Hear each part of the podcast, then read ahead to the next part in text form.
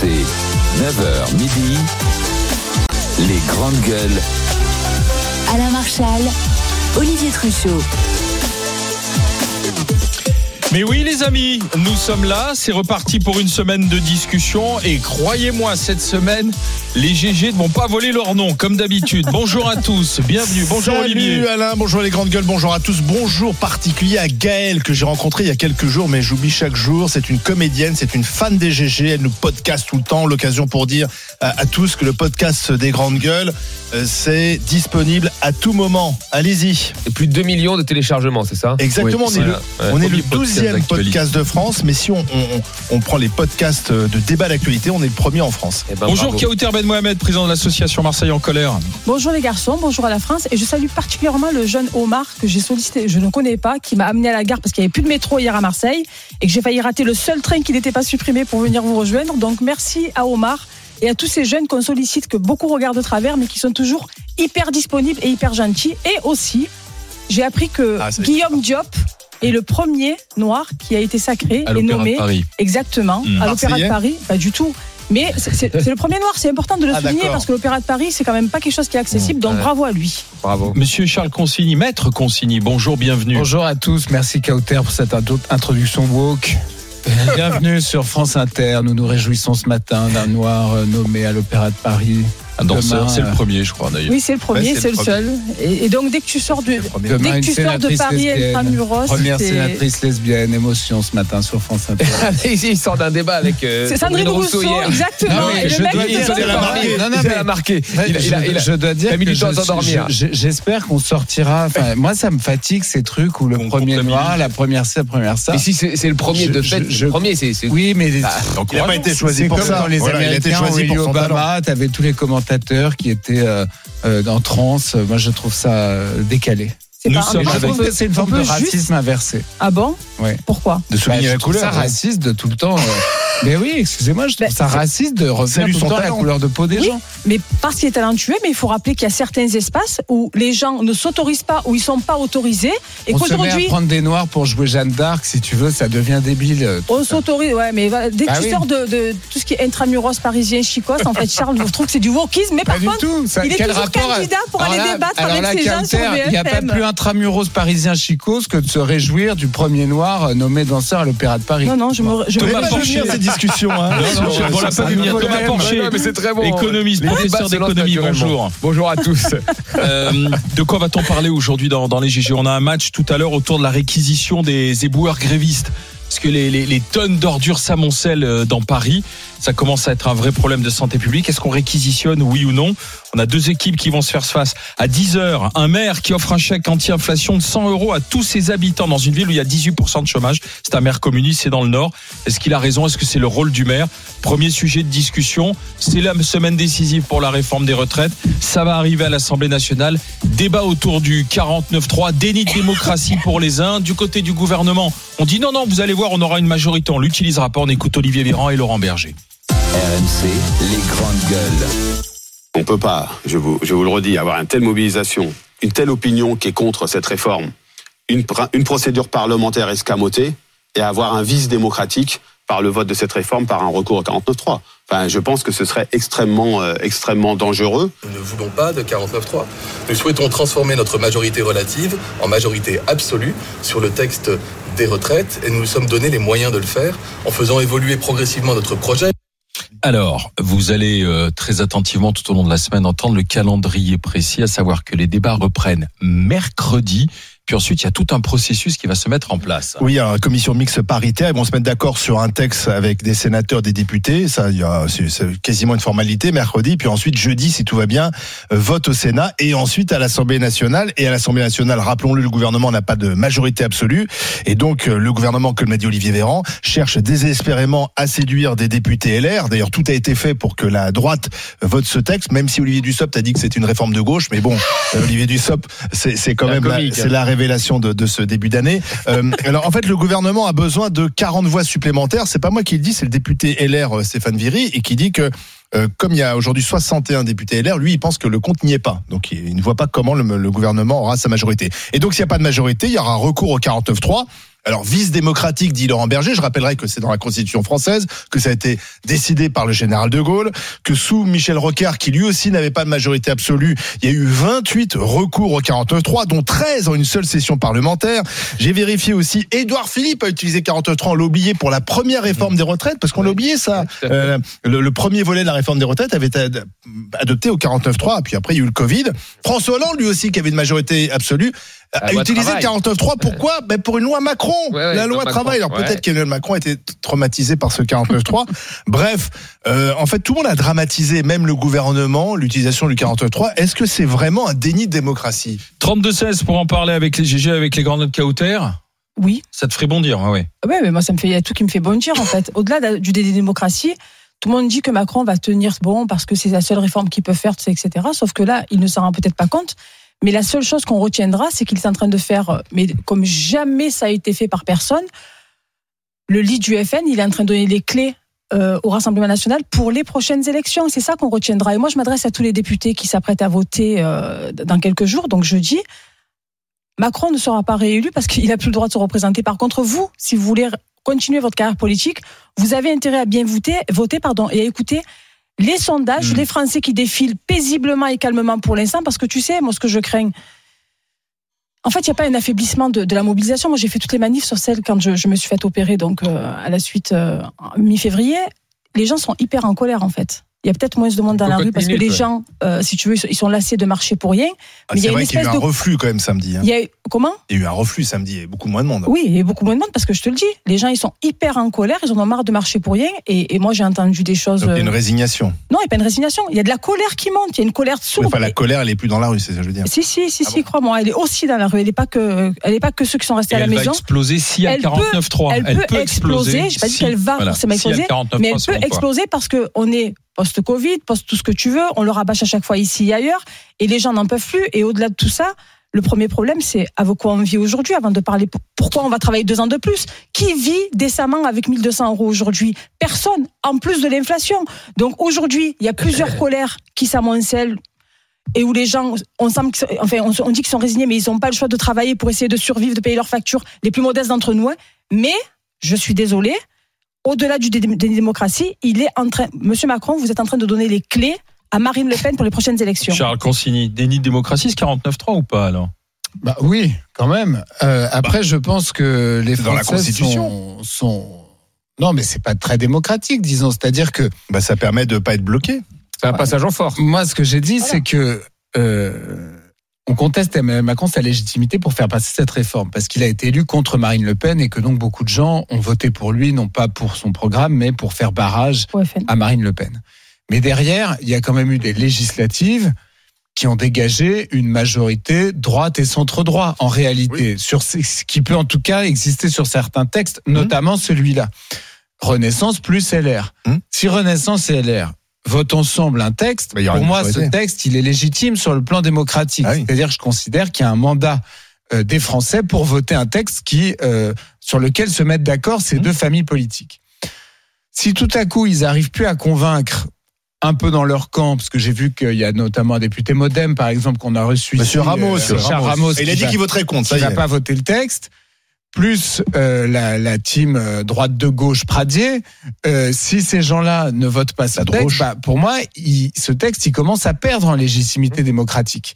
Et donc, le gouvernement se retrouve obligé de passer le 49-3, mais ça veut quand même dire qu'indéfiniment, ce gouvernement est un peu euh, contre les Français, enfin n'arrive pas à se mettre en phase avec eux.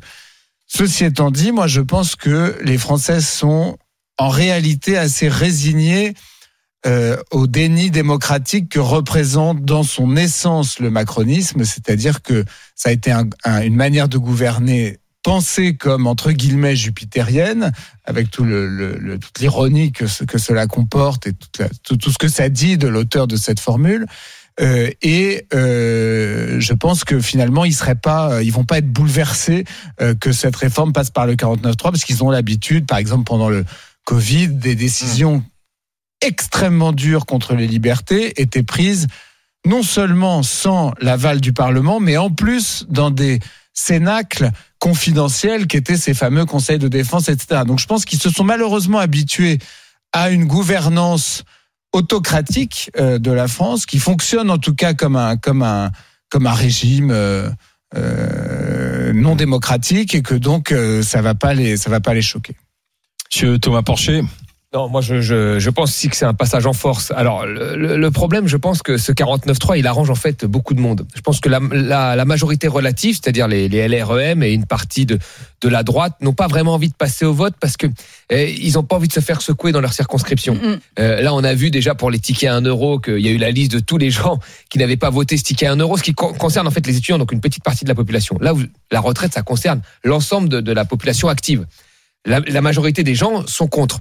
Donc si demain tu passes par un vote, euh, les gens ils savent très bien que c'est une chance de de, de, de pas être réélu dans leur circonscription et, et c'est très important d'être réélu parce qu'on a vu que, que pour des postes les gens étaient prêts à, Bien quand sûr. même euh, faire beaucoup de choses.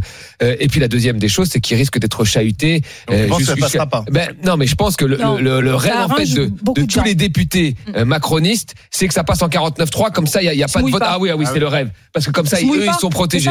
Si ça passe Ah en oui, c'est pas- c'est pas 49-3 faux, ouais. euh, voilà, parce que si ça passe au vote, oui. ils vont être trop chahutés parce qu'il y a une telle euh, euh, opposition à cette. À Et risquent à de pas cette, être euh, réforme. Mais est-ce qu'il fallait Moi, je, je comprends pas pourquoi ils ont dramatisé et même le gouvernement est tombé un peu dans le piège de la dramatisation du 49-3. Que Laurent Berger dise c'est un vice démocratique, il est dans son rôle, mais le 49-3 n'est pas un vice démocratique. J'ai rappelé que un gouvernement de gauche, celui de Michel Rocard, qui n'était pas un dictateur, a utilisé Ouais. 28 fois le 49-3. Et là, on Donc bien sûr, c'est pas un vice démocratique. On est à quoi Quasi- 14, 14, oui, mais 15 fois, ouais. quasiment tous les gouvernements ont utilisé Ouais, 49-3. Ça fait partie de la 5 République. Alors après, on peut changer la. Je, je je- j'étais étonnant d'apprendre que Charles était contre la 5 République, mais ça Non, non, je suis pas non. contre. de la 5 République. Je te parle du contexte et du fait que Bah, Macron était déjà contesté dans sa légitimité. Mais moi, je ne serais pas bouleversé non plus par l'utilisation du 49. Après, c'est c'est malin. euh, Le gouvernement, en fait, il joue qui tout doux parce que si jamais il arrache une majorité, il pourra dire effectivement, j'ai une majorité, basta, on passe à autre chose. Ce qui est, Si ce qui est choquant dans cette histoire, excuse-moi, Vas-y. c'est que tu as 95%, entre 75 et 73, pardon, et 95% des gens qui ne veulent pas de cette retraite. Oui. Et continuent à faire le 49-3 cette réforme. dans cette ce, réforme. euh, cette réforme, pardon. Dans ce contexte, c'est ça qui est hyper violent pour les Français, en fait. C'est Gérald qui nous appelle euh, de l'Hérault. Bonjour Gérald. Bonjour à tous. Commercial, est-ce que ce serait vraiment un déni de démocratie si le 49.3 était utilisé, oui ou non? Évidemment, à partir du moment où vous avez un peuple qui a voté pour des députés, vous avez à peu près tout dit, hein, euh, qui a voté euh, pour, pour des députés et qui ne sont pas d'accord pour cette euh, réforme, donc euh, bah, députés qui représentent le peuple, euh, je ne comprends pas en fait pourquoi euh, euh, Macron euh, insisterait. Donc il n'écoute pas la voix du peuple représentée euh, par ses députés, et vous le voyez aussi auprès de Aurore Berger, qui auprès de son groupe parlementaire euh, qui, qui représente euh, Renaissance, qui dit tout simplement, si au- aucun des députés ne vote ou s'abstient en fait euh, sur cette sur cette loi, euh, ils seront exclus en fait du groupe, voire même du, du parti. Alors si ça c'est démocratique, euh, bon, j'aimerais bien savoir ce que ce qu'est la démocratie. Dans ce cas-là, la Corée du Nord est un exemple pour nous. Euh, après ça, que, que va-t-il se passer? Si euh, Macron euh, ne, ne s'adhère pas évidemment, euh, parce que depuis le début de janvier à aujourd'hui, on avait, on sait que tout ça est une mascarade. Il va passer le 49-3 Oui. qu'est-ce qu'il va faire après? Est-ce qu'il va dissoudre l'Assemblée nationale ou est-ce qu'une motion de Ah bah censure va, euh, censure va être euh, dé- déposée Motion, motion de euh, par, censure. euh, Pardon?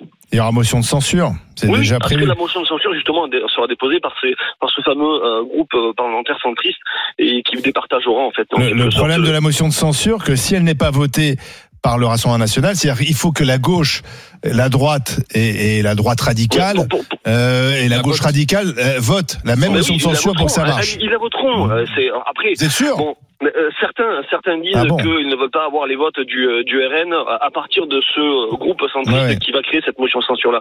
Ce serait incroyable. Là, là, alors là, là, encore une fois, on tomberait dans un cirque, euh, notamment euh, dit, euh, avec des députés clowns et, et qui ne représenteraient plus que eux-mêmes. Donc, je ne peux pas le croire. Je ne peux pas croire non plus à cette motion de censure, cette motion de censure. Donc, honnêtement, ça passera comme une lettre à la poste. Nous verrons la prochaine réforme, peut-être institutionnelle, que fera Macron. Ça, c'est autre chose. Néanmoins, aujourd'hui, évidemment, nous sommes dans un déni de démocratie puisque le peuple n'est pas écouté. Euh, il y a eu des millions qui sont dans la rue. Aujourd'hui, ben, ça va, ça va s'amenuire, comme on a pu le voir, ça, ça, ça me dit. Ça menuisier, quoi. La Ouais. résignation, en fait, des Français, ce ne sera encore que plus grande prochainement. Euh, Gérald, là, si on se fie aux calculs, alors qui sont des, petits calculs d'apothicaire hein, pour le moment, parce que les députés ne se déclarent pas tous hein, pour ou contre euh, la réforme. Il y a encore des hésitants, mais si on fait l'addition, 170 députés Renaissance ou apparentés, plus 35 députés LR, plus 68 députés Horizon et Modem, ça ferait 273 députés qui pourraient voter la réforme. Ceux qui voteraient contre, ce serait 88 députés Rassemblement National, 74 députés France Insoumise, 75 députés de l'intergroupe NUPES, plus 15 LR potentiellement, ça fait 252. Donc, de manière comme ça hypothétique, hein, ça ferait la, la- la réforme passerait avec 273 contre 252. Voilà, si on en est là, juste, ça, c'est qui, ça, juste qui au ça calcul. Ce sont euh, les confrères qui ont Ouais, fait des petits. euh, non, mais je dis c'est très Quand hypothétique. tu hein. interroges, euh, par exemple, Ouais. Pierre Cordier, député LR, quand tu euh, Stéphane Viry, député LR, Oui, ils oui, disent oui. qu'il y aura plus, plus que 15, députés. bien sûr. Euh, et puis peut-être que dans la majorité, il y aura des défections. Alors, si c'est des abstentions, euh, ça compte pour du beurre, mais si c'est les gens qui votent contre. euh, Euh, Merci Gérald d'avoir été avec Merci nous. beaucoup. À bientôt. À, cas, bonne journée, l'ami. Gérald de l'Hérault. Hmm Dans les deux cas, c'est un discrédit. Que tu t'abstiennes ou que tu votes contre, c'est un discrédit. Et Oui, moi, mais c'est une vraiment, majorité, ça passe. moi, dans ces comptes d'apothicaire, vraiment, je, je, je je crois que il y a- il y a vraiment des députés, y compris de la majorité, qui sont en train de réfléchir parce qu'encore une fois, Macron a fini sa carrière politique. Eux ne l'ont pas fini. Ils veulent être réélus. La soupe est bonne et, et- et ils y sont attachés. Donc, je crois vraiment qu'il y a des gens qui vont commencer à comprendre parce que je prends Ils risquent d'être vous savez, à leur groupe. 14h, il y a, il y a la CGT à Marseille qui donne une conférence de presse. Bon, j'ai pas le droit de dire ce qui va se passer, mais soyez-y très attentifs parce que quand vous parliez de blocage et que la France n'était pas à l'arrêt, soyez très attentifs parce que la colère, elle va s'exprimer de plusieurs manières et y compris parce que là, les gens, ils sont tellement énervés, tellement contrariés qu'ils vont commencer à manger des pâtes au beurre pendant 15 jours, un mois pour arriver à leur fin. Et le bras de fer qui va commencer cet après-midi, qui a, commencé déjà ce matin, mais qui sera communiqué cet après-midi, soyez-y attentifs et les gens, ils ne lâcheront pas. Il s'agit de leur vie, de celle de leurs enfants, ils ne lâcheront pas. Dans un instant, Franck, on sera du côté de la Gironde. Il est consultant en prévention des risques. Le risque, il existe bien, c'est le risque politique, c'est pour le gouvernement. Euh, 49-3 ou pas, qu'est-ce que vous en dites Majorité ou pas Déni de démocratie ou pas On continue d'en discuter avec vous au 32-16. RMC, 9h midi, les grandes gueules. Alain Marchal, Olivier Truchot.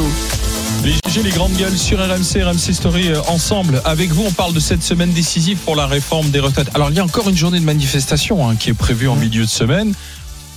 On voit bien qu'on est quand même sur un sur un reflux. Apparemment, de nouvelles actions qui vont se mettre en place, actions euh, Coup de poing. action radicale, action coup de poing. On parlera de celle de, de, des éboueurs tout à l'heure euh, euh, dans le GG 7 et match à 11h20. Mais là, ce qui nous intéresse, c'est le processus politique. Est-ce que le gouvernement va avoir sa majorité? Est-ce qu'il va dégainer le 49-3 Si c'est le 49-3, est-ce que c'est un déni de démocratie? Comme le disent certains. Franck, bonjour. Bonjour, Bonjour à Franck. toutes. euh, Qu'en bonjour à dites-vous? Qu'en dites-vous, vous, Franck, alors? Ouais. Ouais, il y a, il y, a, il y a plein de points, mais moi ça me ça me fait monter. euh, enfin, bref, euh, je trouve qu'à la base, en fait, Macron, euh, on sait plus que bah, c'était euh, sa réforme qu'il voulait faire pour ce mandat. Oui, On vous entend plus. allez-y. Vous avez été Allô censuré. Franck. Bah, Franck, on va vous retrouver dans un instant. On va passer par. euh, on va rester en Gironde avec Eugénie. Bonjour, Eugénie. Bonjour à tous, bonjour les Bonjour. GG. Alors, Eugénie, euh, déni de démocratie ou pas?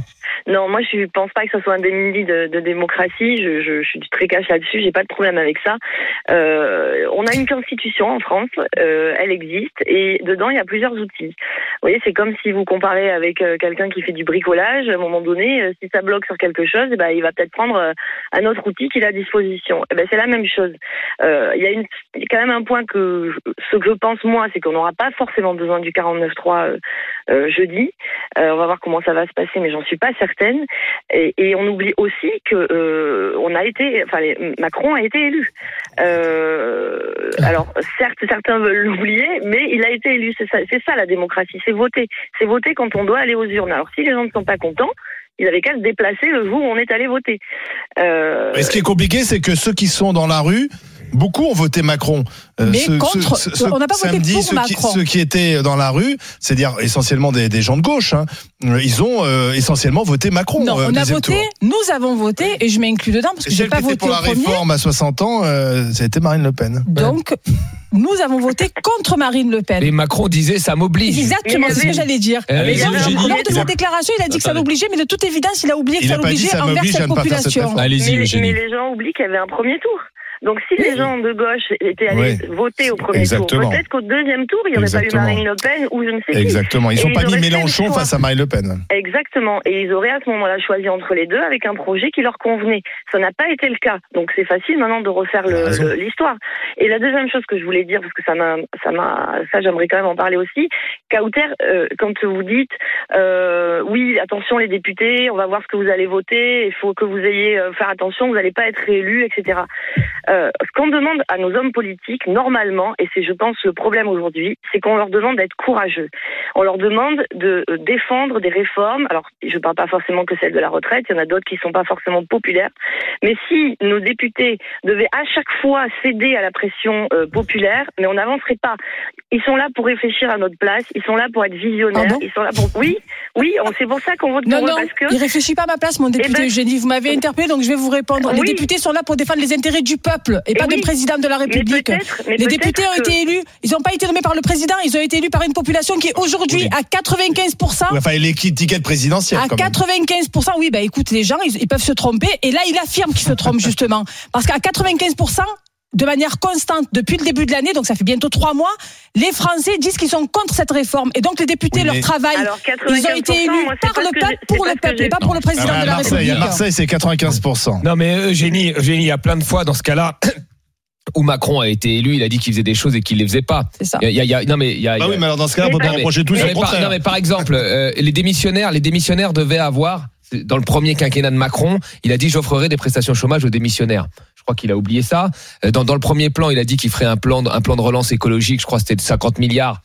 On sait pas où il est passé. Bon, il y a eu le Covid. Mais il y a plein de choses qui ont permis à Macron de dire. euh, Macron, à l'ép- à l'époque, c'était la social-démocratie, le modèle euh, fle- fle- flexi-sécurité. Il y a eu beaucoup de flexible, il y a eu peu de sécurité. Et les gens ont revoté pour lui quand même. Enfin, donc dans, dans le sens pour- où, pourquoi on a revoté pour lui? Pourquoi les gens ont revoté pour lui? Bah, il y a, il y a- bah, au début, enfin au premier tour, Parce si qu'il on avait regarde, le meilleur projet.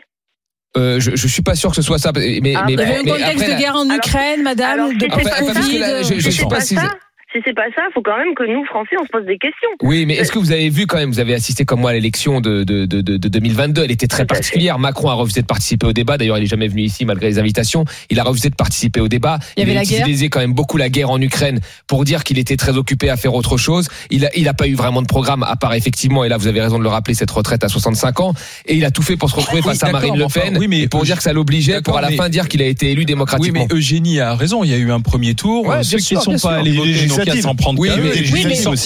Il est sorti en tête du premier tour. Il s'est retrouvé face à Marine Le Pen. Derrière, Excusez-moi, ceux qui sont allés, ceux qui sont pas allés Je voter, pas, et j'en ai fait partie au premier tour, parce Bah. qu'on parle pas de, de, de- Tu es pas allé voter au premier tour non, je suis pas allée Bah voter. voilà, non, mais Fin excusez-moi. du débat. Bah, tu Donc, peux non. Bah. Donc non, donc je peux Bah, terminer ma phrase Pourquoi t'es pas allé voter? Parce qu'il y avait personne qui correspondait et je suis désolée, l'abstention aujourd'hui, si l'abstention et le vote blanc étaient comptabilisés, vous verrez que ce- c'est Voilà, L'abstention, Alors c'est il faut se comptabilisé. présenter, Ouais, mais-. Non mais vous savez madame voté Mélenchon Excusez-moi, parce que parce qu'il me correspond absolument pas. C'est un fou Ah bon furieux. Il est aussi dangereux que les Pourquoi autres. Enfin, Excusez-moi, madame. Vous vous soulevez. Moi, j'ai essayé de me présenter sur un coup de tête trois semaines avant les, la- la- la- enfin avant l'élection. Alors vous savez quoi Si tous les candidats si tous les candidats avaient le même budget, c'est comme pour les équipes de foot, vous savez, le même budget et les mêmes équipes pour se représenter, peut-être qu'on aurait une autre représentation. Oui, mais mais- aujourd'hui, malheureusement, vous n'avez pas droit à la presse. Donc les gens à qui vous vous adressez, les abstentionnistes, ne savent même pas que vous vous présentez. Vous n'avez pas le même budget, vous n'avez pas des équipes de professionnels, etc., etc. Et que la politique, en fait, est réservée à une élite qui est structurée et qui a l'argent qui est vrai. nécessaire pour mener vrai. des campagnes. Vous pouvez me dire que c'est pas vrai, madame. Sur Non, la c'est pas réalité du terrain, je vous invite à vous présenter et il n'y a pas une poule qui votera pour vous. Allez-y, Eugénie. Non, c'est pas vrai parce que je, je- j'en suis témoin moi-même, donc je peux prouver le contraire. Mais par contre, là où je suis d'accord avec vous, c'est que la politique, ça prend des années. C'est pas du jour au lendemain, on se réveille, on se dit on va se présenter, on va, on va faire adhérer les gens. Il faut qu'il y ait une adhésion et l'adhésion, ça se fait pas en deux jours. Donc forcément, c'est difficile et ça demande une certaine persévérance et une constance. Mais par contre, Et de l'argent. Et, et de l'argent aussi certainement. Mais je veux dire, quand vous avez des gens qui vous suivent, l'argent il arrive. Euh, Ah ben, euh, Il y a plein de candidats, on en, on en connaît, on prend des Poutou, on prend ce genre d'exemple. Ils n'ont pas d'argent. C'est juste qu'il y a des gens qui ont- Mais pour, revenir à notre débat, parce que là on s'éloigne, mais Ah oui, euh. Génie, le problème d'Emmanuel Macron, c'est qu'il aurait dû proposer un, un accord de gouvernement avec euh, ce qui reste des LR. Mais c'est ce qu'il a proposé à la base, on l'oublie, mais c'est ce qu'il a proposé à la base. Euh, et s'il avait réussi à ce moment-là à mettre en place cet accord gouvernemental, on n'en serait pas là. C'est-à-dire qu'il ferait effectivement une politique de droite, de centre-droit, ce qui fait d'ailleurs, contrairement à son premier quinquennat, on voit bien qui s'est quand même droitisé. D'ailleurs, pour être élu, hein, c'était un calcul politique avec cette réforme des retraites qui est une réforme de droite, contrairement à ce que dit Olivier Dussopt. Et, et, et donc, il aurait pu à ce moment-là dégager une majorité très claire et nette. Là, on est dans du un peu du bah, de la négociation, des tableaux Excel Ouais. qu'on fait tous les jours dans le ministère pour Ouais. savoir qui va voter pour, qui va voter contre. C'est pas très glorieux, mais Eugénie, je vous remercie d'avoir été ouais. avec Ah, nous, dommage, Eugénie. Je vous souhaite une bonne Merci, journée. À, à à bientôt, vous. Eugénie. à On a retrouvé Franck. On va rester Ah, en Gironde. Franck. Euh, Oui, bonjour à toutes et bonjour à tous. Bonjour. Mon cher Franck. Alors, allez-y, de démocratie ou pas On reprend la discussion. Du coup, moi, j'en peux plus là de, de la gouvernance, là, grand coup de 49.3, là, ça, ça m'est insupportable. En fait, ce qui est, ce qui est dommage, c'est que bon, j'ai pas voté pour lui, ça c'est sûr. Par contre, ce qu'il aurait pu faire, c'est qu'il avait euh, de- du temps, il avait euh, le gouvernement, mais il, il aurait pu faire une réforme, enfin, qui, au- qui aurait servi à quelque chose. Il avait même les syndicats qui étaient qui, qui venaient euh, s'asseoir à table, quoi. Mais là, le, Bah, c'est la réforme de. Martinez. Mais enfin, bon, il n'a pas été élu pour faire ce que Ouais, veut Philippe ouais. Martinez. Mais là, c'est, c'est, c'est comme ils ont fait, c'est ni fait ni à faire. Plus ils en parlent, ils se mettent les pieds dans le tapis. Enfin, moi, ça me, ça m'exaspère. Qu'il y ait une retraite qui soit faite, j'ai pas de problème avec ça, mais pas comme. Donc. Franck, euh, vous souhaiteriez que le qu'il y ait une euh, 49.3 motion de censure et que le gouvernement tombe? Ben, ouais, parce qu'on m'a le 49.3, j'en, peux- j'en peux plus. Et si Et- je vais et- défiler, parce que ça passe au 49.3, ça sera pas pour, contre la réforme, ça sera contre le gouvernement qui fait Vous que pensez qu'il y aura ça, des-. Si si jeudi, il y a par exemple le 43, vous pensez des, des- qu'il y aura des grandes manifestations? Parce que Laurent Berger, ouais, il je a pense. 100 ans. En tout cas, non moi, je resterai pas à Bordeaux, j'irai à Paris pour dire que je suis pas content, mais du tout, quoi. D'accord. Merci Franck d'avoir été avec nous. Merci. Bonne À journée à vous. bientôt, à bientôt Vous Franck. aussi. Après, Vous y croyez? Attends, pardon, vous y croyez simplement à la, à la réaction post-49.3 Si jamais Non, moi, 49.3, vous croyez vraiment? Je n'y crois pas parce que il faut bien voir que je veux bien les sondages qui disent que les Français sont contre cette réforme. Je pense quand même que cette réforme, en réalité, n'est rien par rapport à ce qu'il faudrait faire. Moi, je, je, je, je considère que c'est euh, une toute petite réforme qui, à mon sens, est une espèce de d'ajustement par rapport à, à l'allongement de la durée de, de vie et le, et le, le fait qu'il y a moins d'actifs pour payer les retraites, etc. Bon, c'est- un ajustement. Et d'ailleurs, on sait très bien qu'on va pas en rester là. C'est pas parce qu'on fait cette réforme-là que les euh, retraites des Français seront garanties pour les pour les 50 prochaines années. C'est pas vrai. Il manque d'ailleurs déjà de l'argent parce qu'ils ont de concessions. tous ceux qui le peuvent, tous les Français qui le peuvent, trouvent des moyens alternatifs de financer leur retraite.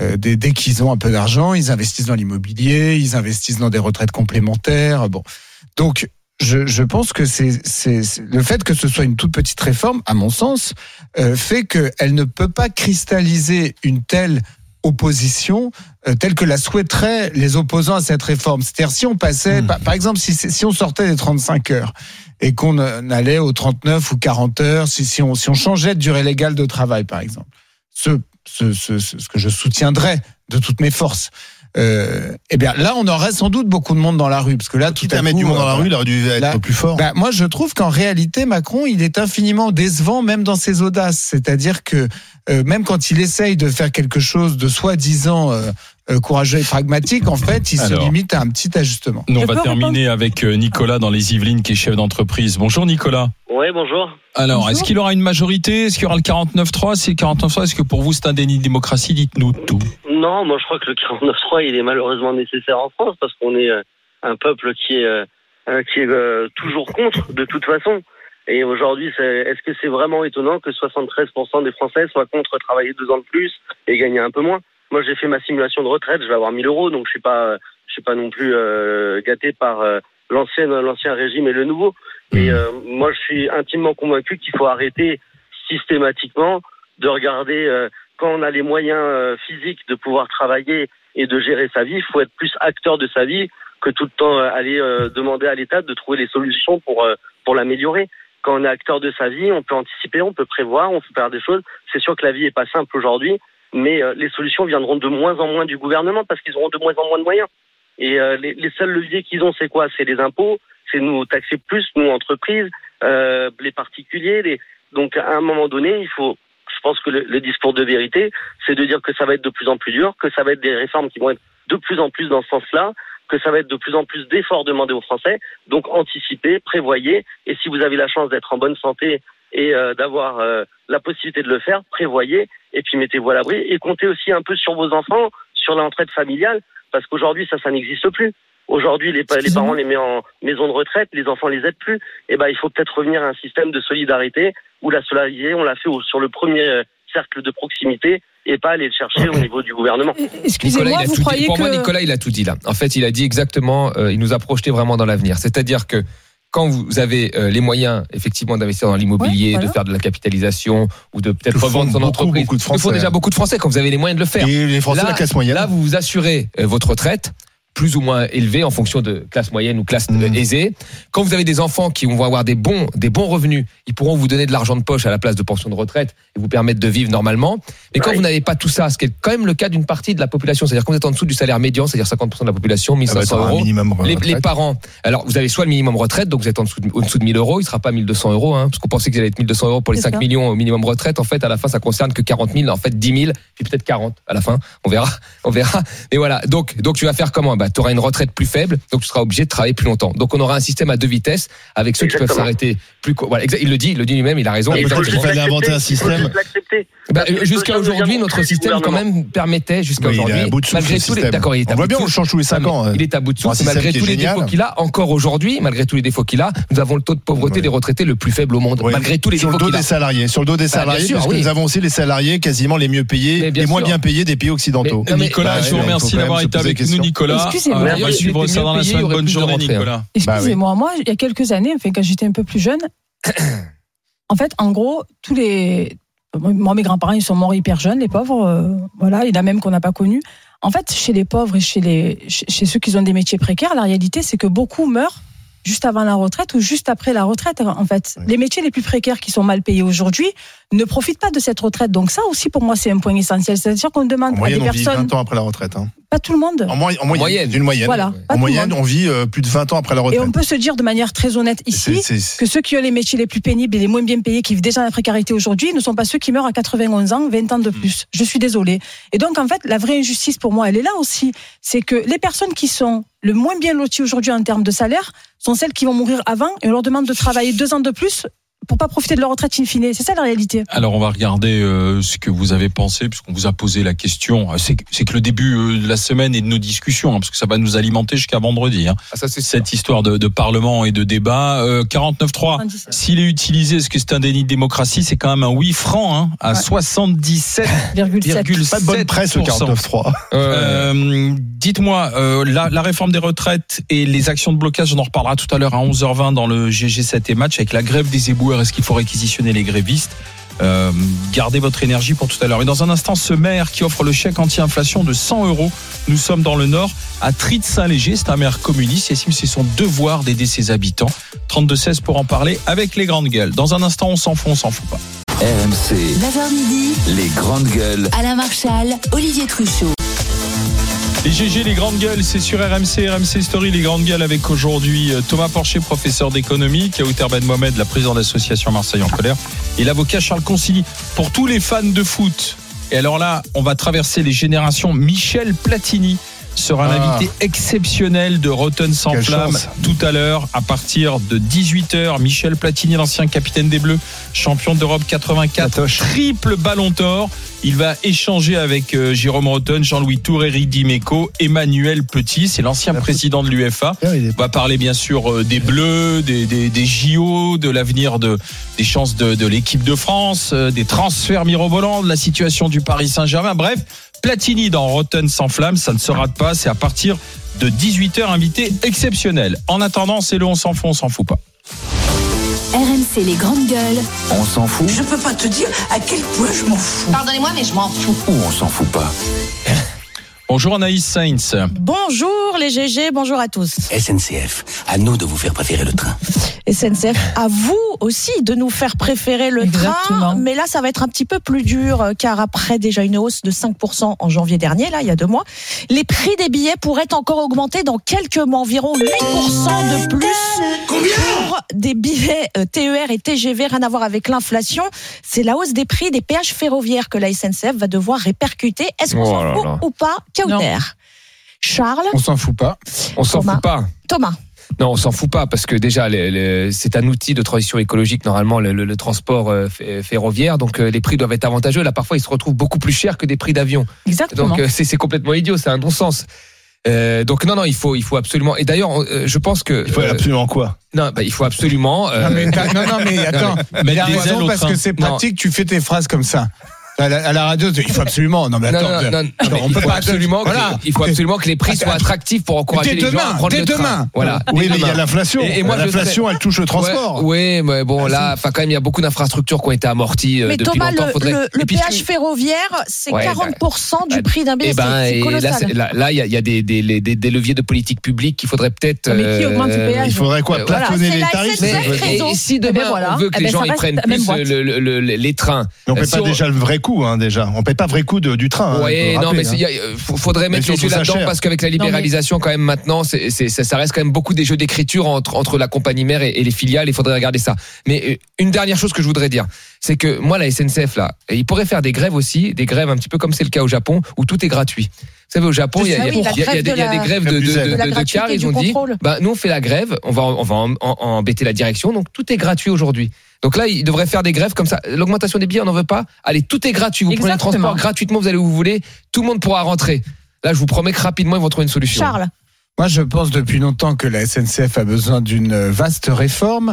Je pense qu'elle a besoin d'un, de dégraisser dans ses effectifs. Euh, je considère que la- l'agence de communication interne à la SNCF est totalement inutile. Ça fait 100 salariés de moins.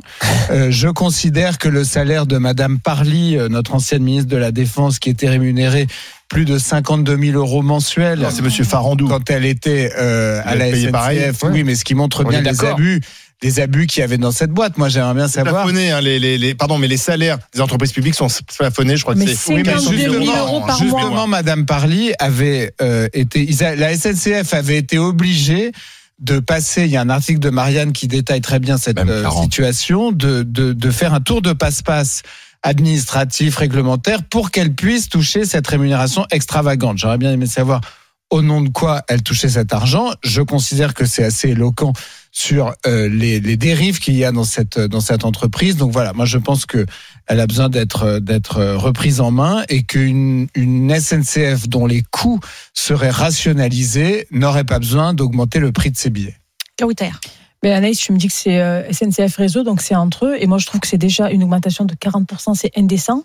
Non, la- 40% Non. du prix euh, du billet. euh, C'est le péage c'est le ferroviaire. péage ferroviaire. Mais c'est l'augmentation, filiale elle, la elle sera à peu près de 8%. Bah oui, mais c'est l'inflation. Oui, oui, mais non, mais attendez, il faut arrêter de tout mettre sur l'inflation à un moment donné. Bah, C'est- vous savez, c'est combien déjà d'aller-retour pour Paris-Marseille Oui, quand je- tu trouves de la place sais Presque, presque je sais 200 bien que balles. C'est très cher. L'avion, c'est moins cher, faut arrêter de déconner. Donc, Bah, on a eu un contrôleur hier qui disait, ben non, parce que, tu vois, tu, essayes de faire des choses responsables au niveau environnement, tout ça, etc.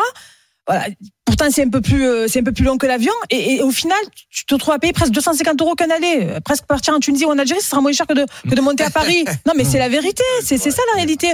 Donc, à un moment donné, tu voyages seul pour le travail. Bon, c'est pris en charge, ok. Mais quand tu veux voyager avec ta famille, ça devient très compliqué aujourd'hui de voyager, de voyager en train de. On et- enchaîne, et voilà.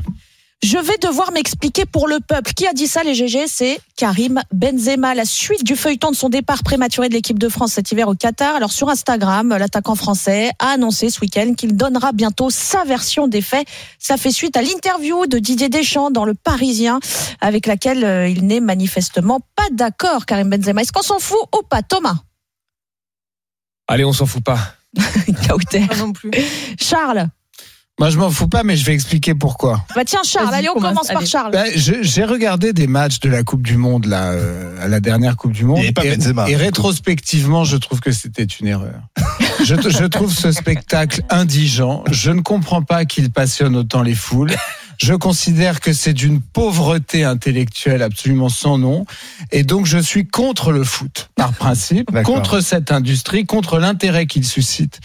Et, je ne, et du Et coup, dit j'ai- ça sur j'ai- la radio du foot, j'ai- hein. J'ai suivi à, à- à- mais j'ai dit au salon de l'agriculture que j'étais pour la suppression du Oui, salon de l'agriculture. C'est vrai. Ça avait Euh, commencé et- comme et ça. donc j'ai suivi par ricochet, je suis par ricochet le melon de ces messieurs. Donc il y, a- y a Kylian Mbappé qui se prend pour Jeanne d'Arc un peu. Kylian Mbappé dès Oh qu'il fait un tweet, ah, dès qu'il fait un tweet, c'est une espèce d'emphase. T'as Mais tu peux l'impression pas qu'il va comparer Mbappé et être Benzema. candidat à la présidence de la Et République. Enfin Je bon. crois que Benzema, c'est Et, au melon. et alors. Benzema, alors Benzema, il est- Benzema pense que tout le monde suit euh, à la minute tous ces tous, tous les drames qu'il traverse. Et donc moi je lui dis mais mais dégonfle tes chevilles, tout le monde s'en fout complètement de tes tout, explications. en tout cas moi je m'en tamponne. Oui, toi, mais toi, tu n'es pas la planète du foot qui est passionnée, comme tu viens de le dire, par le foot et par tout ce qui touche Toi, autour en du tant que foot. Marseillaise, le foot, c'est une nostalgie pour toi. Non, c'est pas une nostalgie, mon cher. En tout cas, j'ai un peu plus de connaissances que toi. Toi, c'est que le vin et l'intramuros Paris, mais bon, c'est chacun sa passion. Ceci étant dit, moi, je trouve que l'abcès doit être crevé parce qu'il y a personne, en fait, qui a compris ce qui s'est passé.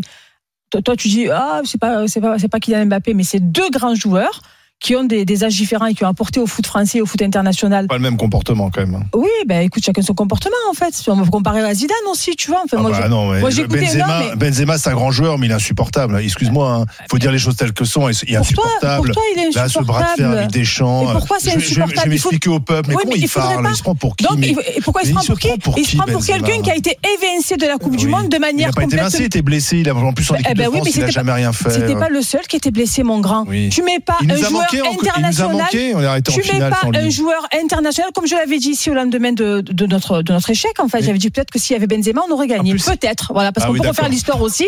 Donc quoi qu'il en soit, pourquoi Toi, tu Benzema pour- explications. Pourquoi Deschamps aurait le droit France qui se taise maintenant. pourquoi Deschamps Non, il se tait pas. Deschamps a le droit de s'exprimer, mais lui, il n'a pas le droit de s'exprimer. Bah, On te met de un mal propre dans un, dans un avion à 6 h du matin, ou si tu avais violé Ah, donc quelqu'un. toi, tu connais l'histoire, toi. t'aurais pas Non, je de connais ces pas. tu la Non, non, connais. justement, Ouais, je veux la connaître. C'est lui qui est parti tout seul. C'est ce qu'a dit Deschamps. Non, c'est ce qu'a dit Deschamps. On ne sait pas justement. Bah, on Donc peut-être que les coups, ça fout euh Thomas Oui, je. Je, supporte pas l'omerta en C'est fait autour de feuilleton comme ça. c'est un feuilleton comme ça à suivre qui est Omerta, marrant, ça va bien pas lui donner plus d'importance. Faut pas lui donner plus d'importance. C'est un feuilleton à suivre.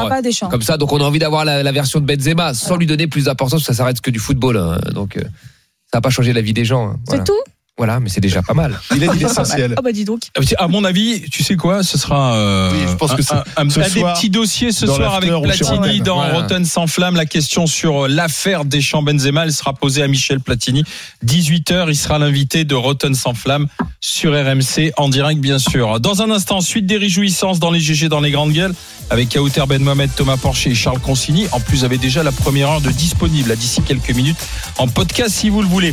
On va parler de ce qui se passe du côté de Trite-Saint-Léger. Trite-Saint-Léger, c'est dans le nord. Euh, le taux de chômage dans cette municipalité est autour de 18-20%. C'est une mairie communiste. Et avec l'inflation, le maire communiste a dit je dois être aux côtés de ma population. C'est moi le premier magistrat de la ville qui sait le mieux ce dont ont besoin mes habitants. Et la mairie a décidé d'y aller d'un chèque de 100 euros, deux fois 50 euros pour le carburant Sans condition de ressources. ou pour les courses de première nécessité, sans condition de ressources. Alors voilà, Kauter a dit Ah bah c'est bien. Bravo Ben non. Monsieur le maire. Charles Bah est déjà Ben en train non. de demander une bouteille d'oxygène. train Quant à Thomas, il regarde les chiffres, Non, combien mais- ça coûte, il a Vous sorti sa calculette. Voilà. Et c'est au Exactement. 32 16 que ça se passe. public. RMC jusqu'à midi. Les grandes gueules.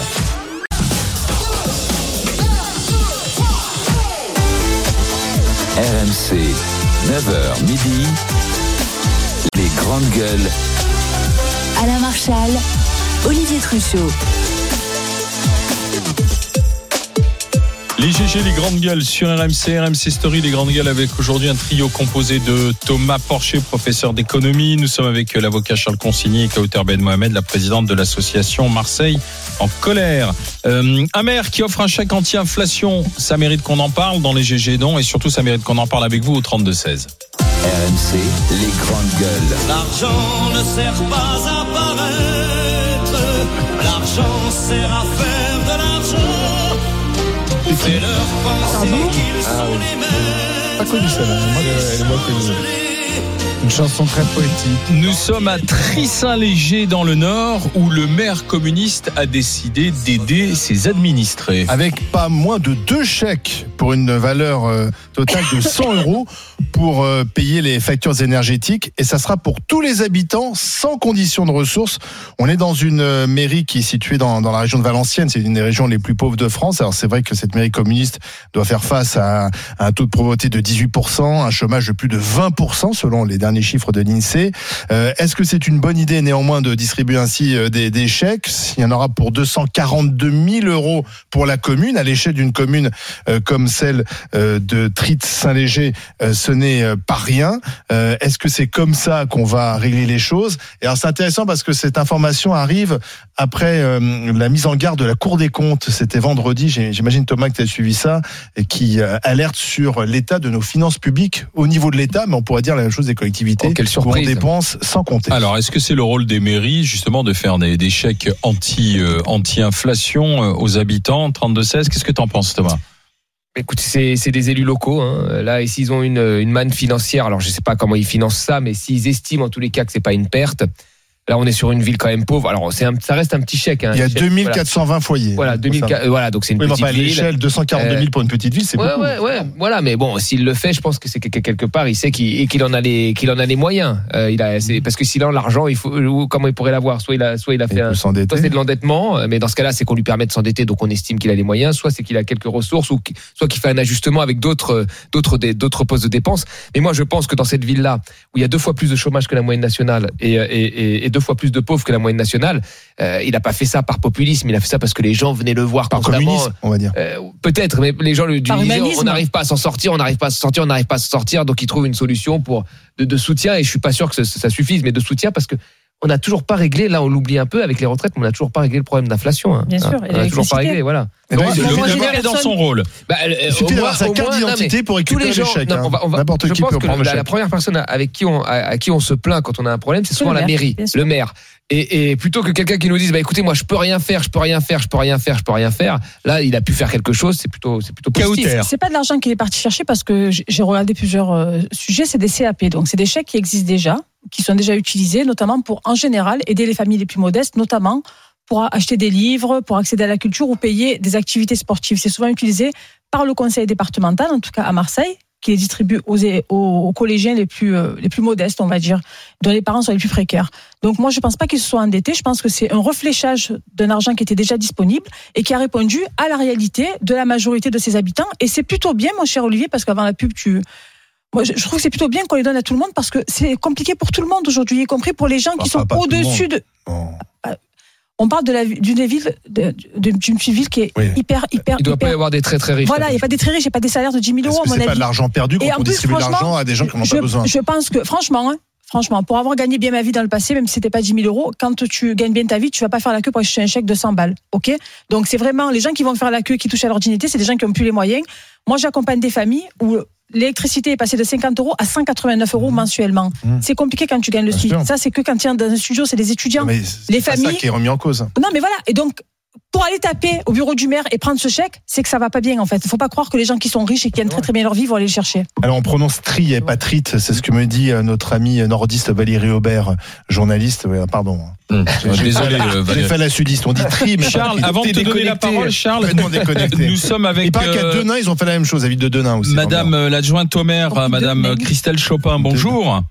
Oui, bonjour. Bonjour. Alors, donnez-nous la bonne prononciation de votre commune, qu'on évite les impairs, Madame. Tri, Tri Saint-Léger.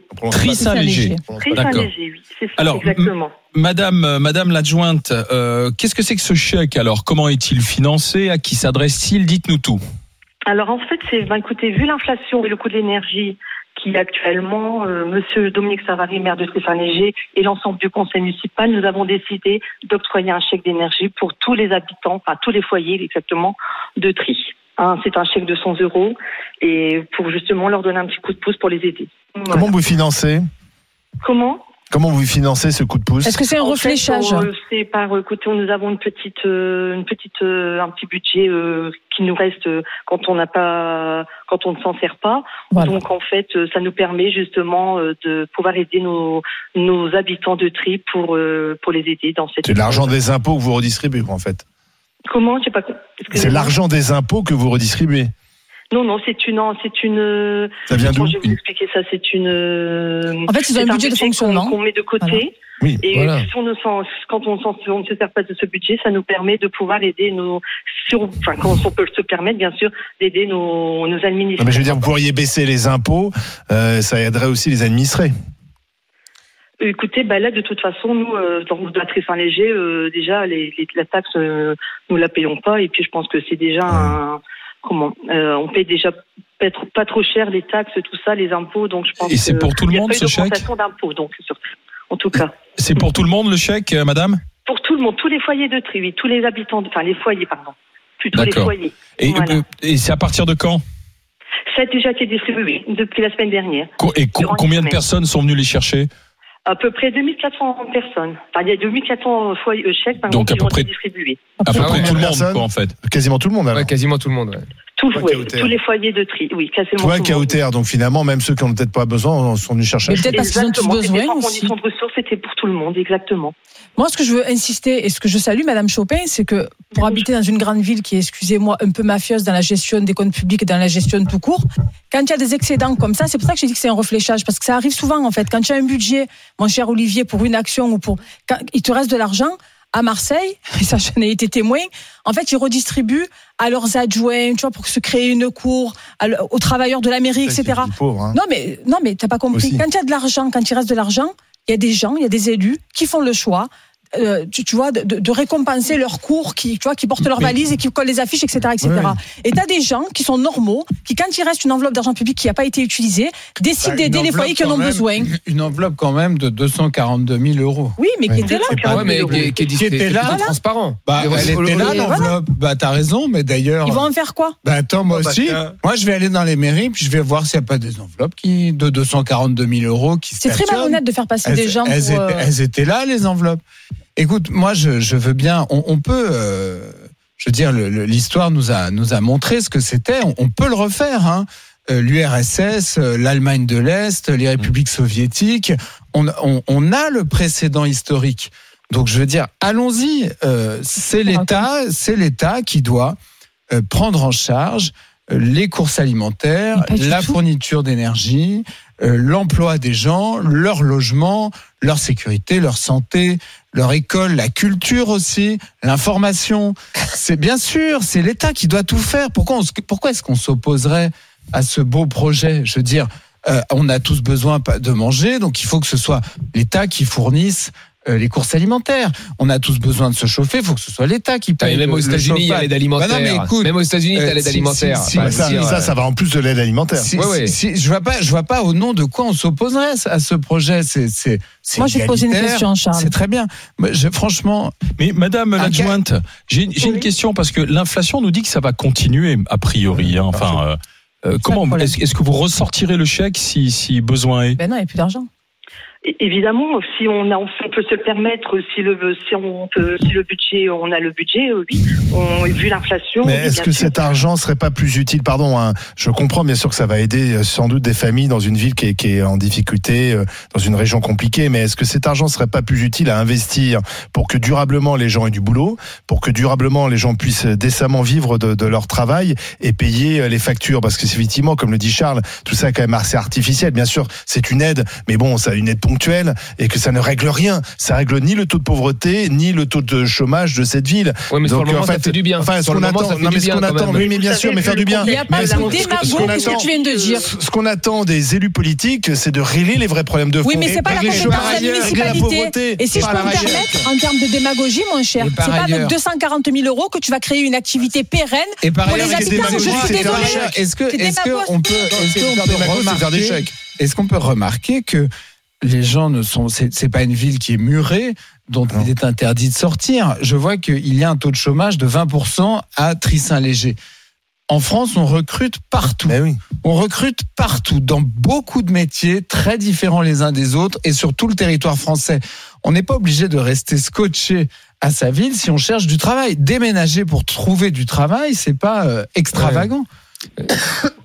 tu, tu vis dans un monde quand même. euh, Ouais. Permets-moi de te dire ça. hein, tu, euh, les, les, enfin, tu, Déménager, tu vois, tu- ça veut bah, dire tu vis dans un monde où il n'y a, il il pas d'enfants, il n'y a pas de Ouais, contraintes, euh, Il y a t'as pas de pas acheté ton appartement sur. Il y a des gens en Non, fait mais qui vous ont avez parfois raison, acheté- baissons les bras. Non, mais faut, il y a faut non, mais pas très- bouger. mais là- T'habites dans une région où il n'y a pas de boulot, faut y rester. non, mais c'est pas Bien ça, sûr, mais- bah, tu comprends, mais- t'as deux enfants et un crédit, donc tu vas pas Non, mais en fait, ça s'est jamais passé comme ça. Souvent, les gens avaient un boulot. C'est d'ailleurs pour ça qu'ils ont acheté leur ça. maison. C'est pour ça qu'ils se sont installés. Et parfois, une usine est, per- est- est- est Fermée. partie. Ouais. Et là, il y a plus de travail. Et on leur demande. Et ça, de là, tu rejoins beaucoup la Startup Nation euh, que tu détestes, euh, euh, Charles, par ailleurs. On leur dit, mais attends, mais pourquoi t'as as bossé 20 ans dans une usine? Pourquoi tu deviens pas euh, développeur dans une zone franche en Seine-Saint-Denis à Pantin? C'est à peu près ça qu'on leur dit. Et là, on dit, ah tiens, les mecs se déplacent pas parce qu'il y a la vie réelle et il y a le théorique, tu vois. Et le théorique, c'est ah bah c'est les, les capitaux peuvent bouger. Là, ils bougent beaucoup en Europe, les capitaux. Et on a dit aussi, les êtres humains peuvent bouger. Bah, ils bougent moins, les êtres humains. France, s'en est on rendu bouge pas compte. beaucoup, quand même. On, On bouge a pas de beaucoup. mobilité, mais même en, en Europe, hein, même dans les endroits les pires où, où la Aux jeunesse est partie. on bouge, par exemple. Bah, oui, mais bon, ça c'est peut-être. Mais en Europe, en tous les cas, il y a la mobilité des hommes. gens, les gens ont même du mal gens qui partent à l'étranger pour trouver du Je travail. remercie Madame euh, Chopin d'avoir je été avec nous, de nous avoir fourni ces explications. Merci, Moi, j'ai une question à poser à. Charles, je peux Attends, attends, attends, je voudrais Ah, qu'on écoute euh, Kevin qui nous appelle de Haute-Saône. Kevin, bonjour. Oui, bonjour GG. Qu'est-ce que vous en pensez, Kevin Vous avez entendu les explications. Qu'en dites-vous alors? Ah, bah c'est encore une bonne mesure pour entretenir nos cas sociaux. C'est très très bien ça. Continuons comme ça. Dépensons l'argent public à tout va et puis ne réglons pas le problème du travail.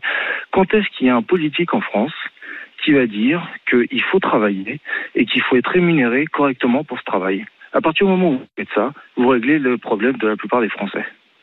Mais ça, on est tous d'accord sur ça. hein. On est d'accord. Oui, mais ça passe pas par des chèques. Du Oui, coup, mais c'est une autre oui, philosophie. Excusez-moi, le misérabilisme que tout le monde dénonce, il est quand même imposé à la population. Et ce monsieur Kevin vient de le dire, c'est-à-dire que les Français qui travaillent lorsqu'ils travaillent ne peuvent pas vivre correctement de leur salaire. Et c'est la problématique principale. Donc après, les gens sont contraints avec une inflation qui donnerait, euh, qui, qui, qui rendrait un caniche euh, lisse comme euh, comme Elisabeth Taylor. Tu vois ce que tu veux dire? À un moment donné, je suis désolée. Je sais pas pourquoi je fais cette Non, comparaison. Excusez-moi, Elisabeth Taylor. Non, mais tu- les, les- Non, mais les si tu salaires veux- seraient indexés sur les prix. Voilà. Parce que là, on a, on a, On s'en il y a- il y a sortirait. même quelqu'un de droite l'autre fois qui a dit qu'il était plutôt pour. Mais Oui, on- non, Aurélien mais- Pradier, peut-être les, les salaires seraient indexés sur les prix. La question des chèques inflation ne se poserait même Exactement. Allez-y, Kevin. Excusez- Excusez-moi, euh, j'ai un petit salaire, d'accord? Je suis catégorisé dans la fonction publique, donc je roule pas sur l'or. Mais euh, au bout d'un moment, il faut bosser, il faut arrêter de se contenter de dire ah oui non mais c'est une bonne chose, ils nous font des chèques etc, ils nous aident. Non, ils vous font pas des aides, d'accord? J'ai pas d'enfant et j'aurai pas d'enfant. Par contre, ceux qui vont en avoir, dites-vous bien une chose, c'est que là ils sont en train de creuser la dette de vos enfants, de vos petits enfants et de vos arrière petits enfants, et que quand notre pays sera racheté par grandes sociétés comme Google etc, et ben on verra comment vous serez traité. Attention Kevin, parce que pour certains, quand on est fonctionnaire, euh, C'est ce que j'allais dire. On, on crée de la dette et on, Voilà. est, on est improductif. Donc La faites attention parce que là a vous êtes sur une mauvaise piste. Non, mais il a pas tort. travail. La bah, différence qu'il y a entre vous, mon cher Kevin, et quelqu'un qui travaille au McDo, qui est femme de ménage, c'est que vous, en tant que fonctionnaire, vous avez droit à une sécurité de l'emploi, vous avez droit à acheter une maison, la banque va vous suivre pour le crédit, même si vous êtes en catégorie C. Je le sais, j'ai quitté un certains poste vont vous dire que vous êtes un coup, attention. Et que vous êtes privilégié, etc. Donne le mec qui est à droite, là, qui est à côté de moi, qui fracasse les fonctionnaires et qui voudrait qu'elle n'existe plus. Non, voilà. Allez-y, Kevin, vous disiez Et après, c'est toi non, qui non, les gens de démagogues. Allez-y, Kevin. Mais chose. a raison, faut rien changer. Allez-y, Kevin.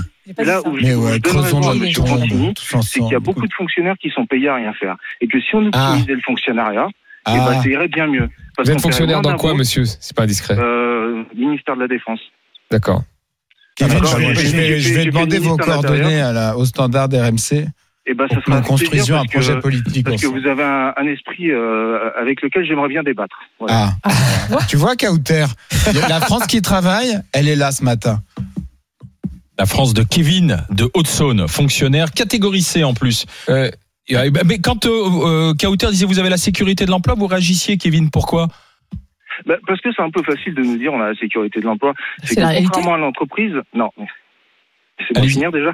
Euh, quand on a la sécurité de l'emploi, effectivement, c'est une bonne chose. Mais d'un autre côté, euh, notre augmentation de salaire, elle ne se fait pas. D'un autre côté, quand on a des chefs qui servent à rien et qu'on peut pas bouger, et ben, on est obligé de les subir. Et je peux vous dire qu'il y a un gros malaise dans l'administration dont on ne parle pas.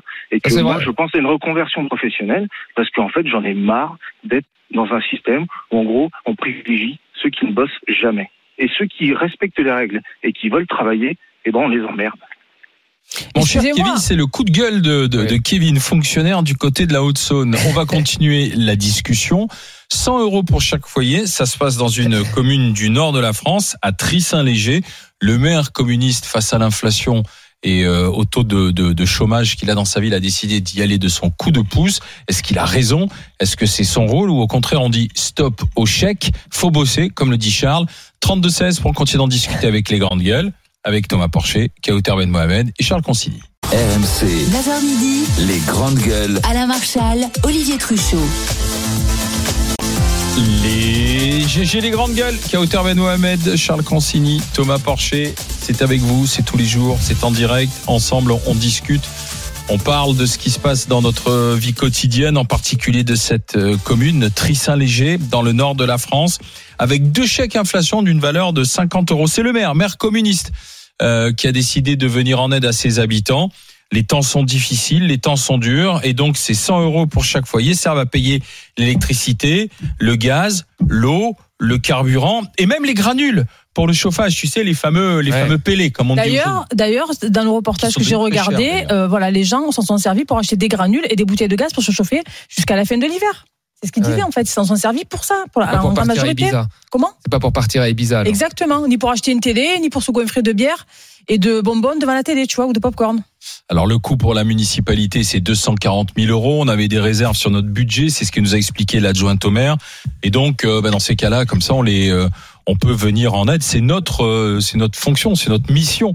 C'est ce que dit la mairie de, de Tris-Saint-Léger, de venir en aide euh, aux habitants. Alors c'est peut-être plus facile pour une petite commune que pour une grande, parce que si Non, euh, mais surtout, euh, euh, met, ça un vient s'additionner déjà à tous les chèques que l'État a fait. Alors, euh, dans l'urgence, il faut aider les gens. Là, c'est sans ressources. Je trouve ça un peu bizarre de donner la même chose à tout le monde. Du coup, c'est peut-être communiste, mais euh, mais ah, ça ne règle rien sur le fond. Et c'est ça un peu. Moi, je- moi, c'est ça qui, je trouve que ce qui m'énerve avec ces responsables politiques, c'est que ça ne règle rien sur le fond. Ça ne règle pas le problème de l'inflation. Ça ne règle pas le problème du chômage que, qui visiblement touche beaucoup cette commune. Ça ne règle en rien le problème de la pauvreté. Mais c'est pas la Euh, compétence de la mairie donc, de régler mais- ces problèmes, c'est la compétence de l'État. ah, c'est de l'argent public, c'est Oui. de l'argent public. Mais quand tu Bah, si, le, le régler- maire, le maire, il peut, il peut faire en sorte que sa commune soit accueillante pour les entreprises. Il peut faire en sorte que, enfin, il y a plein de choses. Il y a plein de, de maires qui se bougent pour ça, qui font que leurs communes sont dynamiques, etc. On peut pas simplement dire, moi, je suis dans une dans une région Ah, pauvre, avec pas trop de je succès, fais hein. des chèques. C'est quand même très la politique municipale communiste a toujours opposé sur ça. On prenait, on payait les vacances des gamins, on prenait en charge tout. C'était ça dans la Sainte Rouge autour de Paris. Toutes les villes faisaient ça. Et puis au bout d'un moment, les gens se sont rendus compte que finalement, ça ne réglait pas euh, leur sort. Alors, et ça ne leur issu- permettait pas d'évoluer. Pour être Ouais, issu mais- du social, comme je te le disais en off, malheureusement, là où il y a quartier populaire et donc potentiel euh, candidat, enfin des gens qui peuvent voter pour toi, il y a du clientélisme. Moi, à Herbel, c'est une Donc toi, grosse c'est cité de toi-même qui dis 9000 clientéliste, tu vois? Oui, de 9000 habitants. Mais c'était Monsieur Blum à l'époque, je le cite parce qu'il a pris sa retraite. ou Je ne sais pas si ces gens prennent euh, pr- prennent leur retraite. Eh ben, ils venaient avec des minibus prendre les minots pour leur donner un petit local pour euh, contre un vote, etc., etc. Donc le clientélisme, il existe partout, Ben voilà. que dans les petites villes. non, mais Par contre, me dire que euh, un petit maire. maire, un petit maire d'une Non, ville, mais- enfin un maire d'une ville de 2000 habitants peut régler le problème de la décentralisation des entreprises ailleurs, je suis désolé, j'en doute un peu. Non mais Il- il il- il en comme, tout. comme quand à le Valois on met des caméras La politique et que du plaisir c'est pas aux gens qui vivent là-bas. C'est ça. Non mais tu, tu comprends. Non mais le le le le, Bah, le- Valois, le, alors pardon, Valois, c'est un bon exemple. Le. Valois, c'était une ville communiste. Ouais. Et, c'est très intéressant le Valois. C'est une ville très pauvre de la région parisienne qui a été totalement transformée et qui est devenue aujourd'hui une des villes les plus dynamiques de Tant France. Et les Euh. pauvres se sont dégagés ailleurs. Bah oui, non, mais il y a beaucoup d'activités ouais. économiques, oui, parce que c'est beaucoup d'argent public qui a bah, été pardon, mais, redistribué aussi. euh, Paris, ville, ville dirigée par la gauche, euh, les pauvres aussi s'en Oui, vont. oui, bien sûr, euh, bien sûr. Et même les riches. Tout le monde s'en va. Parce que tout le monde s'en va. parce que c'est Tout, le monde s'en va. Ah, Sauf les cyclistes, mais sur les villes rouges, sur les sont villes rouges, quand même, ce qu'il faut dire, c'est que effectivement, il y avait le sport dans les villes communistes. Dans le 93, t'avais le sport gratuit, t'avais les vacances Ah gratuites. tout. Et On dès, en que, dès que moi je me souviens dans, dans- dans ma classe, dès qu'il y avait deux enfants qui ne pouvaient pas partir, soit on leur payait, soit la- la- le, euh, pour des raisons d'égalité, le voyage était annulé, ce que je trouve finalement pas, pas, pas si mal. euh, De, de- Et donc il y avait tout ça, mais ce qui a, ce qui a créé le déclin de ces villes, c'est pas cette politique-là. C'est que tu regardes par exemple à Aulnay, tu avais Peugeot, euh, tu avais PSA, tout Exactement. allait bien, ils ont créé Aulnay 3000 pour ça, mais à un moment quand les, les si, usines se que- cassent, bah, il reste que Parce que les gens veulent pas être aidés, les gens, les veulent pas être aidés, les gens veulent pouvoir vivre de leur travail. Bien sûr, se prendre en main, s'émanciper. Non, France, eu- Après, c'est philosophique, non, hein. Tu peux France- défendre le communisme. Non mais, non, mais- dans le nord de la France, tu as eu des, Mhm. des- des mairies communistes qui sont passées au, fr- au, au- au- au Front National. Ah, c'est étonnant, Pas à cause tiens. de la politique communiste. Ah, bah d'ailleurs. oui. Tu as eu des changements structurels qui ont fait fermer un tas d'usines. Et c'est c'est pareil aux C'est États-Unis. marrant parce que les ouvriers votent plus communistes, ils votent Non, euh, marinistes. Comment tu l'expliques ça Mais moi, je l'explique par ça, par ces changements structurels. Non, parce que c'est des Non, politiques qui ont échoué, c'est tout. Écoute, Marine Le Pen, elle a fait la même politique que Trump. Trump, il va, il va dans, les, dans les, dans les, dans les, dans les territoires où les usines américaines ont fermé. Il dit America Non, is back. c'est pourquoi les, non, pourquoi les usines, pourquoi les usines ont fermé? C'est, c'est pas à cause des maires communistes. C'est pas à cause des gens qui, c'est pas à cause des, Et du pourquoi maire de Détroit. pourquoi les gens de la mondialisation. détournés? Oui, mais tu peux, de la pas caler, mondialisation. tu peux pas caler une politique euh, sur, euh, tu peux pas caler une politique figée sur une situation économique qui est appelée à bouger. C'est-à-dire, Ouais. tu peux pas euh, parce qu'il y a telle ou telle usine euh, qui crée un certain nombre d'emplois. euh, développer une politique euh, collectiviste en te disant que l'usine sera toujours là. À part dans ce village, elle est, une elle est folie. quasi- elle est Et quasiment moi, je, finie. suis- je suis Elle est désolé, quasiment finie. En, en France, on a quand même un problème avec ça. On a un Ah, mais problème. Charles, Mais toi, toi, France, Charles, t'es maire d'une usine. Allez, t'as été candidat politique. T'es maire du- d'une ville. T'es maire d'une ville où il y a une usine, où il y a un écosystème, une raffinerie ou tout ce que tu veux. Cette usine ferme. Les gens se retrouvent dans le déni.